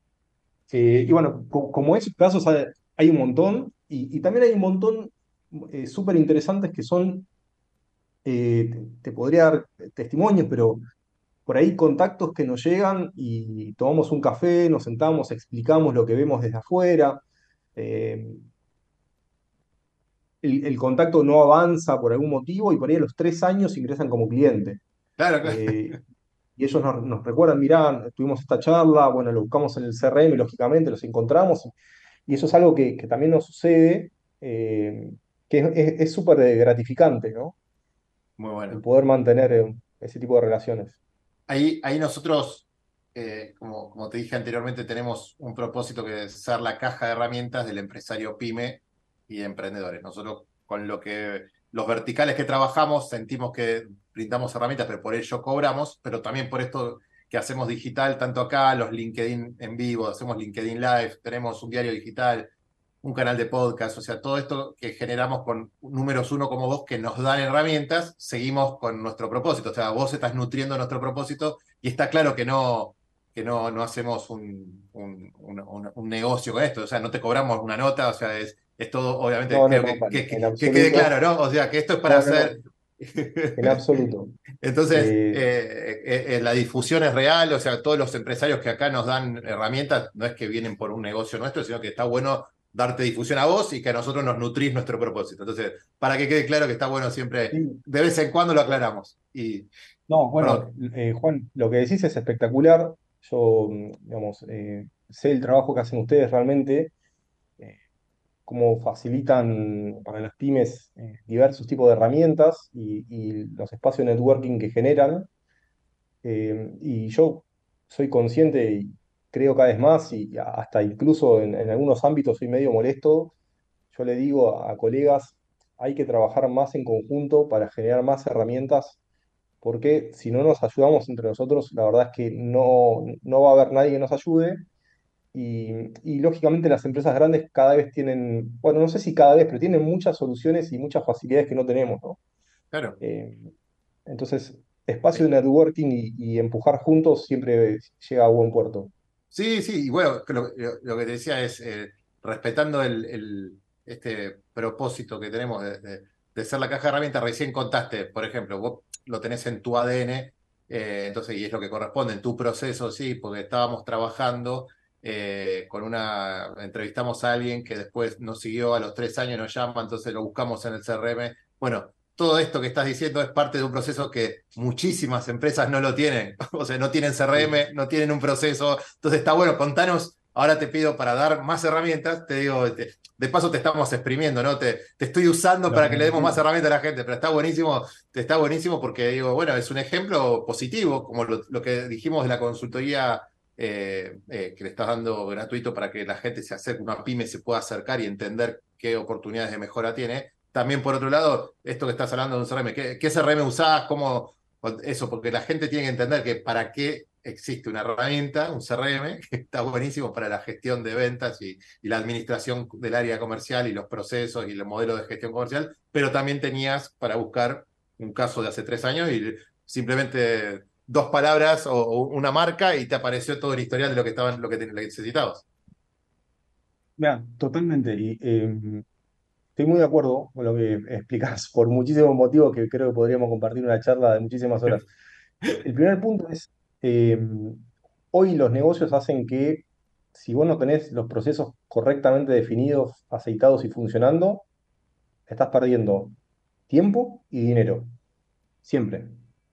O sea, si no los tenés bien definidos y ya implementados, o sea, obviamente si los tenés definidos, implementados y corriendo, espectacular. Em, pero también vemos, como seguramente ves vos, muchas empresas que les va tan bien en lo que hacen que no se detienen a reevaluar los procesos. Eh, y nos ha sucedido que me han dicho, mirá, nos va tan bien que, ¿para qué cambiarlo? Claro.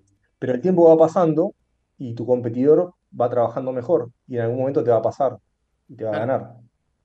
Entonces, em, nosotros em, en, la empresa, bueno, obviamente tenemos diferentes áreas eh, y y muchos de los integrantes son, eh, son, son profesionales, primero con una cabeza extraordinaria, eh, pero por sobre todas las cosas mucho más metódicos y ordenados que yo. Yo realmente, en esencia, no, no, era metódico, vamos a decir, y me fui haciendo para poder ser, aunque sea mejor profesional. No, sé cuán bueno soy, ¿no? Pero digo, mejor. porque no te queda otra en esta, en esta instancia que si vos no trabajás con procesos, eh, y una forma ordenada eh, pueda ser mejor. Nosotros actualmente nos encontramos en un momento en donde eh, estamos desarrollando un CRM nosotros para comercializar. Sí, es, un CRM orientado exclusivamente a pymes. Porque, ¿sabes? Sí, sabes que trabajando justamente en la parte consultiva, fuimos identificando algo que era una locura también, que era llegar a empresas y de repente tenían CRMs comprados y para implementar de dineral y, por ahí les hacía falta el 3%. Entonces, en el medio de todo ese recorrido empezamos a hacernos de un montón de información, de un montón de casos, los empezamos a documentar, estudiar, empezamos a, ya cuando teníamos que veíamos que podía haber algo ahí interesante, empezamos a desarrollarlo y empezamos a, val- a validarlo con ya clientes nuestros, decirle, mira, ¿cómo lo ves esto? ¿Te gusta? ¿Te interesa? Bueno, nos fueron dando un feedback espectacular. Entonces, estamos haciendo una transición. Nosotros tenemos al- algunos, algunas aplicaciones propias desarrolladas. Ahora, para lo que es exclusivamente la parte comercial, estamos utilizando un CRM que es, es económico, es, eh, es simple, se llama, eh, el nom- es Clientify, es Ah. conocido. Sí. Eh, obviamente no tiene la complejidad que puede tener un HubSpot o, o al- o algo similar, de ahí para arriba, ¿no? Ni hablar. Sí, sí, no, no, no, no vayamos ni a Dynamics, Salesforce, ni nada de eso. O sea, estamos... Claro, no, bueno, Bueno, pero PubDrive, ¿lo conoces a PubDrive? Es súper. Viste, también es bueno. súper amigable y es de los económicos también. Bueno, eh, ahí, también, viste, con- eh, es la segunda gran palabra que, que me, me ar- me arrimás, porque lo amigable en tecnología es muchísimo. O sea, vos podés tener soluciones espectaculares al criterio técnico, pero si para los usuarios no es amigable, no te lo van a usar nunca. ¿Sabes qué, con qué me eh, topé? ¿Sabes con qué me topé eh, hablando de esto profesionalmente? Y, ahí vos me podés eh, con- comentar tu opinión. ¿Conoces Odoo? Sí, Bueno, sabes que el CRM de Odoo, eh, viste como vos confesaste recién que no sos ordenado, o sea, que no sos muy ordenado y que tenés, te rodeaste de gente muchísimo más ordenada. A mí me pasaba lo- exactamente lo mismo con los CRM, ¿viste? Decía, bueno, yo mismo, no importa, soy el presidente de la compañía, tengo mi socio, tengo, pero yo mismo cargo mi CRM, todo como, corre- como corresponde, ¿no? Pero, pero hay- había CRM que no me resultaban amigables y Odoo me resultó bastante sencillo. No sé si a vos opinás lo mismo, pero es como que, viste, esto de mover las tarjetitas para un lado y para el otro está buenísimo. Cargas fácil, cargas sencillo, podés cargar ventas recurrentes, podés. Entonces, esto como que me, me lo fue solucionando, pero no, no sé si, si lo conocés bien o lo, lo has visto, pero lo digo, conozco, bueno, lo, lo conozco, me, me- me parece muy bueno también. Eh, yo, yo ahí lo digo de, de mi experiencia, por lo menos, eh, yo, yo creo que por un lado tenés, obviamente, las herramientas que estamos mencionando, ¿no? Que son muchísimas. Eh, y, y por otro lado está la decisión de uno de decir, bueno, che, yo hasta acá llegué así, ahora necesito ser más metódico.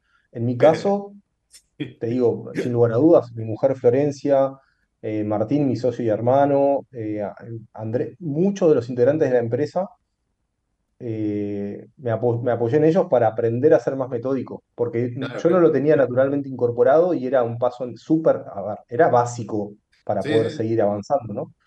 Entonces, eh, cuando, cuando vamos al mundo, ni hablar lo que son ERPs o ERPs, Ah, bueno, eh, sí, sí.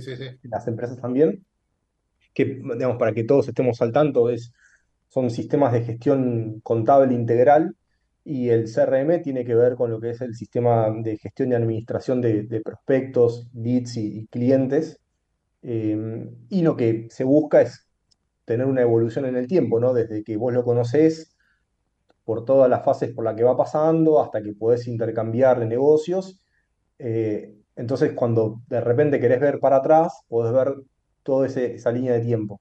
Sí. Eh, hoy, digamos, en, en- en- en el mercado, por supuesto, tenés desarrollos a medida para empresas, quien, quien- quien lo quiera buscar y pagar. Hay ciertos verticales y ciertos nichos que lo, lo ameritan por ahí por lo complejo que son, pero después tenés una, una gran cantidad de desarrollos ya establecidos que, que requieren una customización, una personalización para, para cada empresa, algunas más, algunas menos, pero como bien vos dijiste, Voodoo, bueno, hay, hay, hay muchos CRMs. Nosotros lo que vimos fue eh, un segmento en donde hay, hay pymes latinoamericanas que, mm, que necesitan una solución así, pero necesitan eh, tener, seguir teniendo personalización, o sea, les cuesta mucho caer en generar un ticket directamente y que no haya nadie atrás hablando, una persona.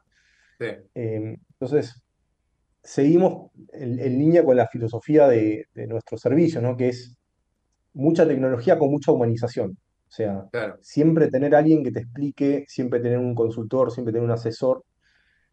Claramente que eso no es eh, escalable en volumen como puede ser una, un CRM autogestionable, ¿no? Pero eh, Sí, pero el auto, el auto gestionable después termina siendo no tan gestionable porque cuando por algo están ustedes los expertos, ¿no? O sea, yo no digo que tengamos que depender de la customización de miles de dólares, como bien contás vos. O sea, me quiero poner SAP Business One con todas las suites y que, bueno, y ahí tengo que donar un, órgano para que eh, eh, funcione alguna vez.